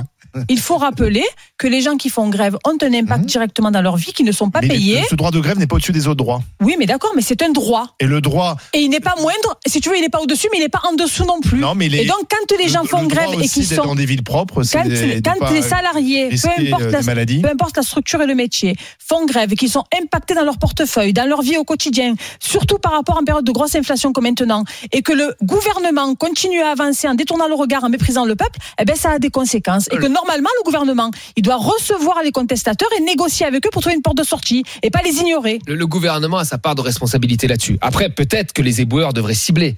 Cibler euh, les, les poubelles des membres du gouvernement, Exactement, cibler devant l'Élysée, euh, Au- au- autour de l'Élysée, peut-être pour sûr. rigoler, enfin je sais pas des choses comme Là, elle est ça. reconnue jusqu'à mercredi au moins, la grève. hein. Bah voilà, mais il faut que le gouvernement là, il faut que Macron là, il sorte de sa tour d'ivoire parce que lui, je pense qu'il y voit pas les ordures. Il faut qu'il redescende et qu'il parle, qu'il parle aux gens et, et qu'il parle sous condition. Il Non, ce dire, qui est vrai- Moi, je vous reçois Si, et là si, vous le- reprenez le travail. Le huitième, normalement, fait partie des, euh, des arrondissements où, normalement, il n'y a pas de, de collecte d'ordures. Mais enfin, peut-être que la rue du président de la République, là où il y a l'Élysée. Ouais, ils ont même fermé, Ça va. tu sais, tiens, d'ailleurs, c'est sous Macron qu'on a fermé la rue du Faubourg Saint-Honoré. Oui, tout à fait. euh, Oui. sur le tronçon Mhm. euh, qui Oui. passe devant l'Élysée. Ça, dit- ça dit tout de, de Ouais. leur euh, le- leur rapport au peuple. Donc Oui. maintenant, il y a des plots ridicules, il faut faire le tour, c'est toute une galère. Enfin bon, Ouais. Euh, c'est non mais ça- non mais je trouve que Ça ça, en en, dit beaucoup. je trouve que ça en dit beaucoup. C'est comme il y a pas très longtemps autour du Sénat, dans le jardin du Luxembourg, ils ont renforcé les, les barrières, la sécurité. Oui, tout euh, à fait.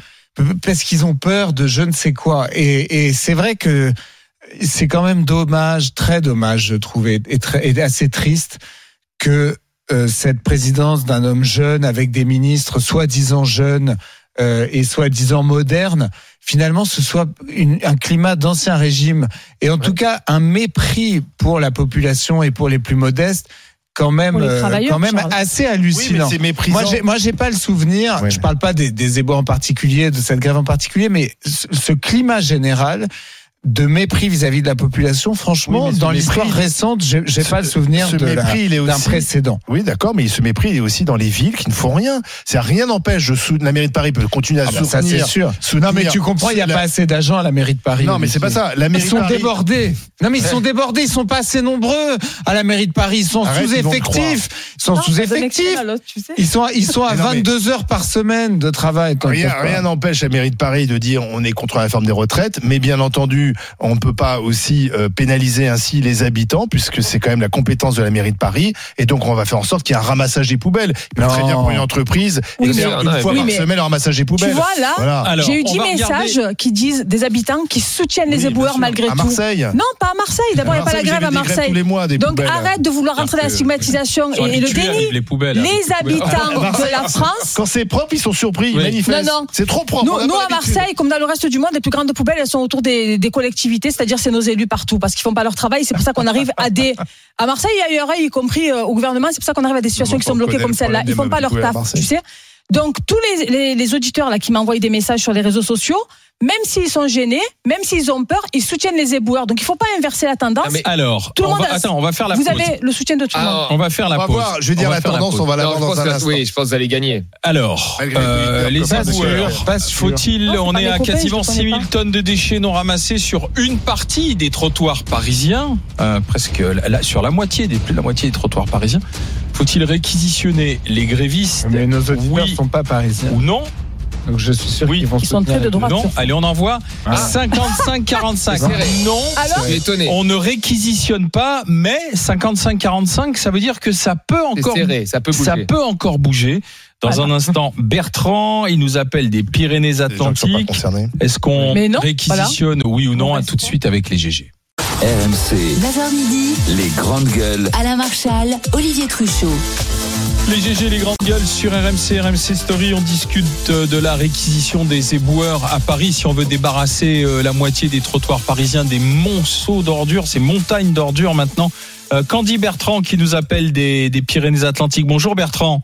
Oui, bonjour tout le monde. On, réquisitionne ou pas alors? Mais bien sûr qu'il faut réquisitionner, bien sûr, bien sûr, parce que on est à Paris là, la plus belle ville au monde on est en train de salir Paris. Euh, et, les gens qui, euh, parce que là, il faut qu'on m'explique qu'est-ce qu'un métier pénible en fait. Si le gars il pense que son métier est pénible, qu'il faut qu'il change de, de, métier. Donc euh, les, éboueurs, ils font ils font pas un métier pénible, c'est un métier ah bon qui, va, oui oui, c'est vraiment caotaire depuis que je vous écoute. Je ne peux plus vous entendre. Franchement, des petites pleureuses. Ça, c'est pas très grave parce qu'il y en a plein d'autres qui peuvent. Ne vous inquiétez pas. Laissez-moi parler. Tu laissez pleures parler. tout le temps, Allez-y, allez-y. Un peu de respect, s'il vous plaît. Donc, j'explique que oui, oui, oui. Là, j'ai vraiment un coup de gueule en fait. J'ai un coup de gueule envers les gens qui se plaignent, qui pleurent.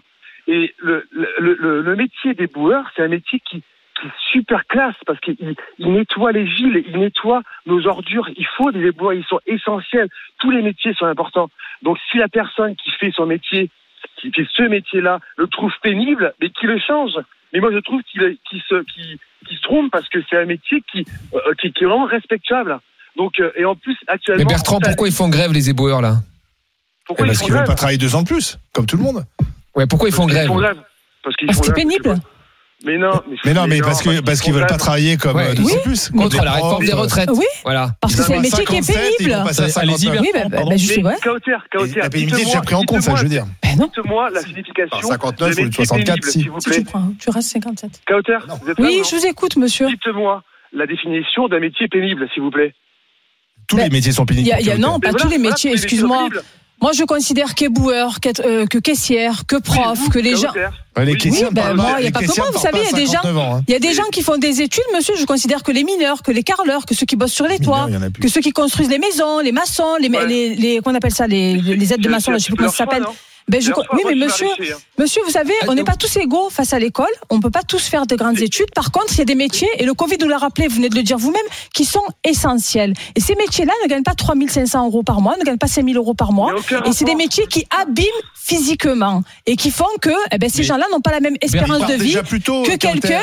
Oui, qui, ils partent plus tôt, mais les deux, les deux là, ans. Ils partent à 57 ans, les éboueurs. Oui, ben, parce que c'est justifié. Bon, ben voilà. C'est pas ah, un cadeau. Donc là, ils vont partir à 59, donc ils partent Alors, je comprends bien que maraîcher, monsieur, que ce soit pas un métier facile aussi, parce que je viens de voir à l'écran votre métier, mais je considère que sentir la poubelle euh, sur vous et la sentir dans votre gueule quand vous êtes derrière, qu'il pleuve, qu'il... Ben, je suis désolée, je considère que c'est un peu plus pénible. C'est ceux qui font les marchés qui vendent des fruits, et légumes, etc. Que c'est un peu plus pénible que votre métier à vous, monsieur. Mais que votre métier est plus pénible que celui de Charles ou que celui d'Olivier, par exemple, ou que le mien aujourd'hui. Voilà, je suis honnête. J'aime l'OM. Entre Pardon. Oui, oui, je suis marseillais, j'aime l'OM. Mais réellement, réveillez-vous, tous les, tous les travaux, tous les travaux sont pénibles. À un moment. Mais, mais, non, monsieur, moi, monsieur, j'ai été femme de ménage, j'ai travaillé au McDo. Aujourd'hui, je suis chroniqueur. Je suis désolée, c'est beaucoup moins pénible que d'aller faire les, ménages ou être. Non, mais c'est pour C'est pour ça que vous me regardez. Vous n'avez pas l'habitude, eh, en fait. Il y a une grève. Moi, je vais demander. On ne parle pas du métier des boueurs. On parle pas du métier des boueurs en lui-même. Il y a une grève. Il y a un conflit de niveau national euh, sur les retraites. Les mecs font grève, ça se voit. Enfin, il y a des gens qui voudraient qu'il y ait des grèves sans que ça se voit. Bah, c'est pas la même chose. Non, mais attends, mais attends, Thomas, c'est pas la même chose. Quand ça se voit parce que t'as plus d'essence, là, t'as des ordures devant chez toi. Les restaurateurs sont fous furieux, mais je le comprends. Mais bien sûr, moi aussi, je comprends. Ça tue le commerce. Bien sûr. Donc, ça a des conséquences économiques. bien sûr. Et, même pour notre santé, il y, a, que l'adjoint de la maire de Paris qui nous estime que fréquenter des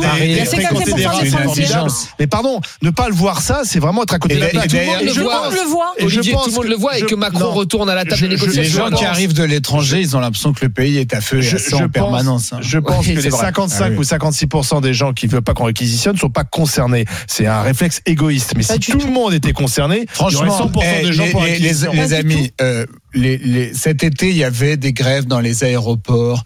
Il y avait un bordel indescriptible au début de l'été dans les aéroports il y a des grèves en permanence en France, partout dans les, les pays qui fait le plus de grève au monde. Et même quand il n'y a pas de grève, par exemple, je vois euh, des grèves pour qu'il y ait grève. Non, mais je vois trafic quasi normal à la RATP, euh, ça reste indigent la RATP. Euh, c'est devenu un truc, je suis désolé, c'est devenu une honte vu de l'étranger, vu, vu de l'étranger, vu, vu de l'étranger, euh, on a l'impression que la France est constamment à feu et à sang. Donc ça peut faire partie de notre notre charme, mais au bout d'un moment, euh, Et, et pourtant, les Français ça- sont malheureux. hein. C'est Ça, ça devient Les gens pénible viennent quand même, donc et un peu pas. immature. Mais, euh, merci d'avoir été avec nous, Bertrand. On va enchaîner. On va aller du côté de la Gironde retrouver Fabrice, qui était éboueur dans le privé. Tiens, justement. Bonjour, Fabrice. Bonjour Fabrice. Bonjour au plateau. Alors, mon cher juste- Fabrice. ju- Juste une petite Allez-y. rectification euh, à propos de, du, euh, de l'auditeur d'avant. Je vais juste lui donner des chiffres. On fait quasiment 8 km de marche à pied tous les jours. On soulève en moyenne entre 7 et 12 tonnes suivant le secteur euh, qu'on est euh, par jour. Euh, on est euh, on est carrément le nez dans la benne, ça fait que tout ce que vous mettez dans vos poubelles, vous, Exactement. les personnes, ça, ça, ça produit ça produit des émanes, des gaz, on les mange. C'est voilà. Moi, c'est- juste un voilà. Là, là, c'est le métier des boueurs. Je tiens à rectifier que ce que je fais, j'aime mon métier. Je tiens à vous le dire très sincèrement parce qu'en plus je le fais sur la commune où je suis né. Ça fait que je vois des mamies, des, des papis qui m'ont vu tout qui m'ont vu tout petit, qui m'ont vu grandir. Voilà. Où êtes-vous en contre- Gironde? Euh, alors moi, je suis sur la rive droite. Je collecte tout ce qui est sur la rive droite. C'est tout ce qui est la banlieue bordelaise. Senon, Lormont, enfin bref, voilà. D'accord. Et euh, je reviens sur euh, sur les retraites et sur la réquisition. Moi, je suis pas pour réquisitionner les gens, mais par contre, la mairie ou les gens peuvent payer des prestataires pour Voilà. vider leurs poubelles. Pourquoi ils Exactement. le font pas ça?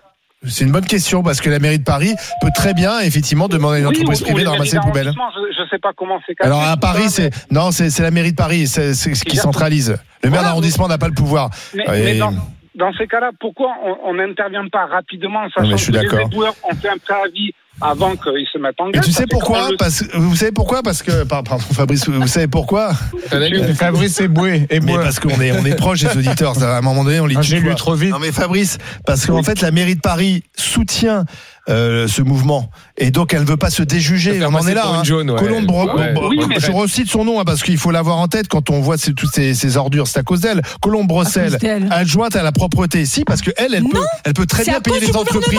quoi Et elle dit, bah non, je ne fais fautif aucun plan d'urgence parce que c'est la faute du gouvernement. C'est la caoutère de la mairie de Paris. Elle dit Non, comme non, toi. oui, eh ben, ben parce que c'est la juste. Voilà, moi je la connais pas, mais c'est la juste. Mais tu vois, ce Fabrice, monsieur était boueur et il est contre la Attendez, réquisition. Fabrice, je suis désolée. euh, moi j'ai une question à vous poser sur votre métier parce que vous dites, je suis fier d'être éboueur. Bien sûr. Mais je, vous je- dites- Je suis vraiment fier d'être éboueur. Non, non, non, mais, mais tant mieux. Mais Fabrice, vous dites, vous êtes éboueur dans le privé. Quelle est la différence entre éboueur dans le Pourquoi vous êtes privé et, grève, ébou- et éboueur dans Alors, le public, justement? Parce que vous pourriez de- être en grève aussi.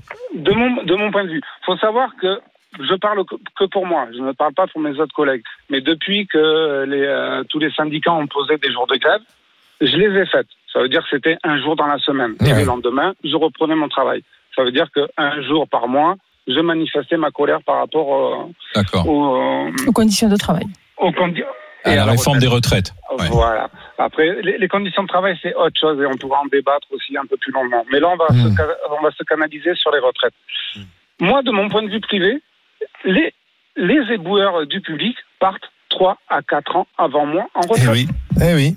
Et pourtant, je suis pour la retraite. Parce que moi, ce que je veux, c'est pas qu'on tire les gens vers le bas. En fin de compte, le fait d'augmenter euh, la retraite pour eux, hein, pas plus pour moi, parce que moi, je vais, je vais, je vais faire deux ans de plus. Eux, ils vont en faire peut-être quatre ou Donc cinq à la limite, ce serait beaucoup plus justifié pour vous dans le privé de faire grève que ceux du public. Comme vous, vous partez, Mais vous partez sûr. après, d'accord. Et je suis d'accord.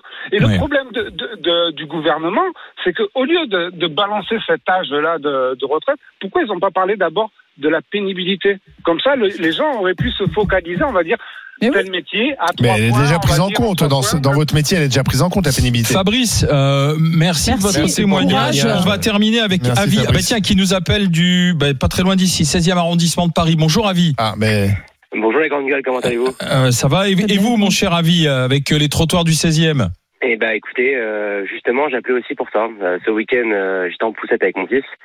C'était euh, dans les petites rues euh, presque impossible de pratiquer. Donc entre la circulation, entre tout ça, euh, fallait manipuler euh, la poussette dans tous les sens. Et aujourd'hui, ce n'est plus possible. Mais moi, j'aimerais faire une intervention parce que ça vaut le coup euh, et c'est le but de mon appel. Aujourd'hui, il faut quand même se rendre compte qu'à chaque fois qu'il y a un conflit social euh, dans ce pays, c'est les Parisiens qui trinquent. Aujourd'hui, à tous les niveaux, le Parisien n'est jamais défendu. Euh, ça veut dire que que ce soit les gilets jaunes, que ce soit les grèves, que ce soit les éboueurs, tout ça c'est justifié. Je ne remets pas en cause le, la justification ou pas. Mais je dis juste qu'aujourd'hui, habiter à Paris, ce n'est plus possible. Et que ce soit la mairie ou l'État ou la préfecture ou qui vous voulez, il n'y a personne qui prend ça en compte. Donc, c'est pas faux. Là, on réquisitionne. on réquisitionne parce qu'à un moment, on peut, on peut plus euh, vivre dans Paris. Euh, tous les mois, il y a quelque chose. Toutes les semaines, même, il y a quelque chose. Et à un moment, c'est. c'est Comme c'est pas c'est de la faute des éboueurs, là. Non, c'est vrai, là, je suis, je suis d'accord avec vous que, que non, a Paris. Non, mais par la capitale Non, subit mais- tous les trucs et, et la mais capitale n'est pas défendue par Avi ses propres élus. Avi alors a c'est raison sur quelque Parce que la chose, c'est que Paris que est une ville. ici. En fait, Paris est une ville qui prend de plus en plus d'énergie sans t'en donner. Parce Voilà. que normalement, une grande ville, elle t'en prend, mais elle t'en donne aussi beaucoup. Ouais. New York, Ouais, c'est pour et ça que voilà. hein. Mais c'est pas, c'est pas la question là des Ah, mais on reconnaît que c'est la seule capitale qui perd des habitants. Non, mais ce que Ah que réfléchir. et, de ça. et Olivier, des riches comme des pauvres, parce que même Ah les très riches, je veux dire, le, symbole quand même de, de la fuite de Paris, quand Big BD se casse, et même les très riches qui ont les, qui vivent dans les plus beaux endroits préfèrent vivre ailleurs qu'à dans Paris. les arrondissements, on entend les gens se aussi barrent, ce ouais, que ouais. dit Avi, c'est-à-dire que Ça n'a rien à voir avec le débat. Qui a une C'est lié. poussette, C'est un ensemble. plus Avi avec la poussette de son nouveau-né Alors à qu'il pourrait pousser les poubelles avec sa sur les trottoirs. Avi, Et pour merci d'avoir été les rats, avec c'est nous. ce que Après, le propose nouveau-né Madame. Souris lui propose rats, c'est pas dangereux pour la santé. Les surmulots, les surmulots. Attends, faut pas, faut pas tout mélanger là, faut pas tout mélanger. C'est pas Alors, est-ce qu'on sortie. réquisitionne les grévistes pour faire évacuer les ordures Oui ou non? Attention, résultat final. 50 On envoie 50 50. 58 On a 42 gagné Vous avez des points. même gagné 3 évidemment, points. parce qu'ils sont pas parisiens. C'est la haine des Parisiens. C'est la haine des pas Parisiens. 58 42 Assumez. pas de réquisition. Mais bien sûr. Merci. Jérôme Lavrieux, il me dit oui de la tête. Les- oui, mais les rats sont nos amis. Non, non. On se C'est que retrouve les gens demain. ne sont pas dupes, sont Demain, responsables de cette situation. Zora Bitan sera là, tout comme le médecin généraliste Jérôme Marty Ouais. et le président de la Fédération nationale de chasse, Willy Schran. Ma chère Estelle Denis, bonjour, bienvenue. Tiens, assieds-toi là. Oui, bah merci. Euh, alors, eh bien, nous allons parler de la réforme euh, des euh, retraites. Le gouvernement qui ne veut pas utiliser le 49.3 pour faire passer cette réforme. Est-ce que c'est un énorme risque? On en discute dans un instant dans Estelle Midi. On parlera également de l'Allemagne qui supprime une grande partie de ses ZFE. Est-ce qu'on doit faire pareil en France et arrêter les zones à faible émission? On attend bien sûr vos réactions au 32-16. Et puis enfin, la fin des lieux-dits dans les communes, des langues régionales de moins en moins utilisées. Est-on en train de perdre nos identités régionales? On en discute à partir de 14h. Estelle Midi, c'est tout de suite avec Perico Légas, Thierry Moreau et Jérôme Lavrieux. Et nous, rendez-vous demain 9h. RMC, midi 15h. Estelle Midi.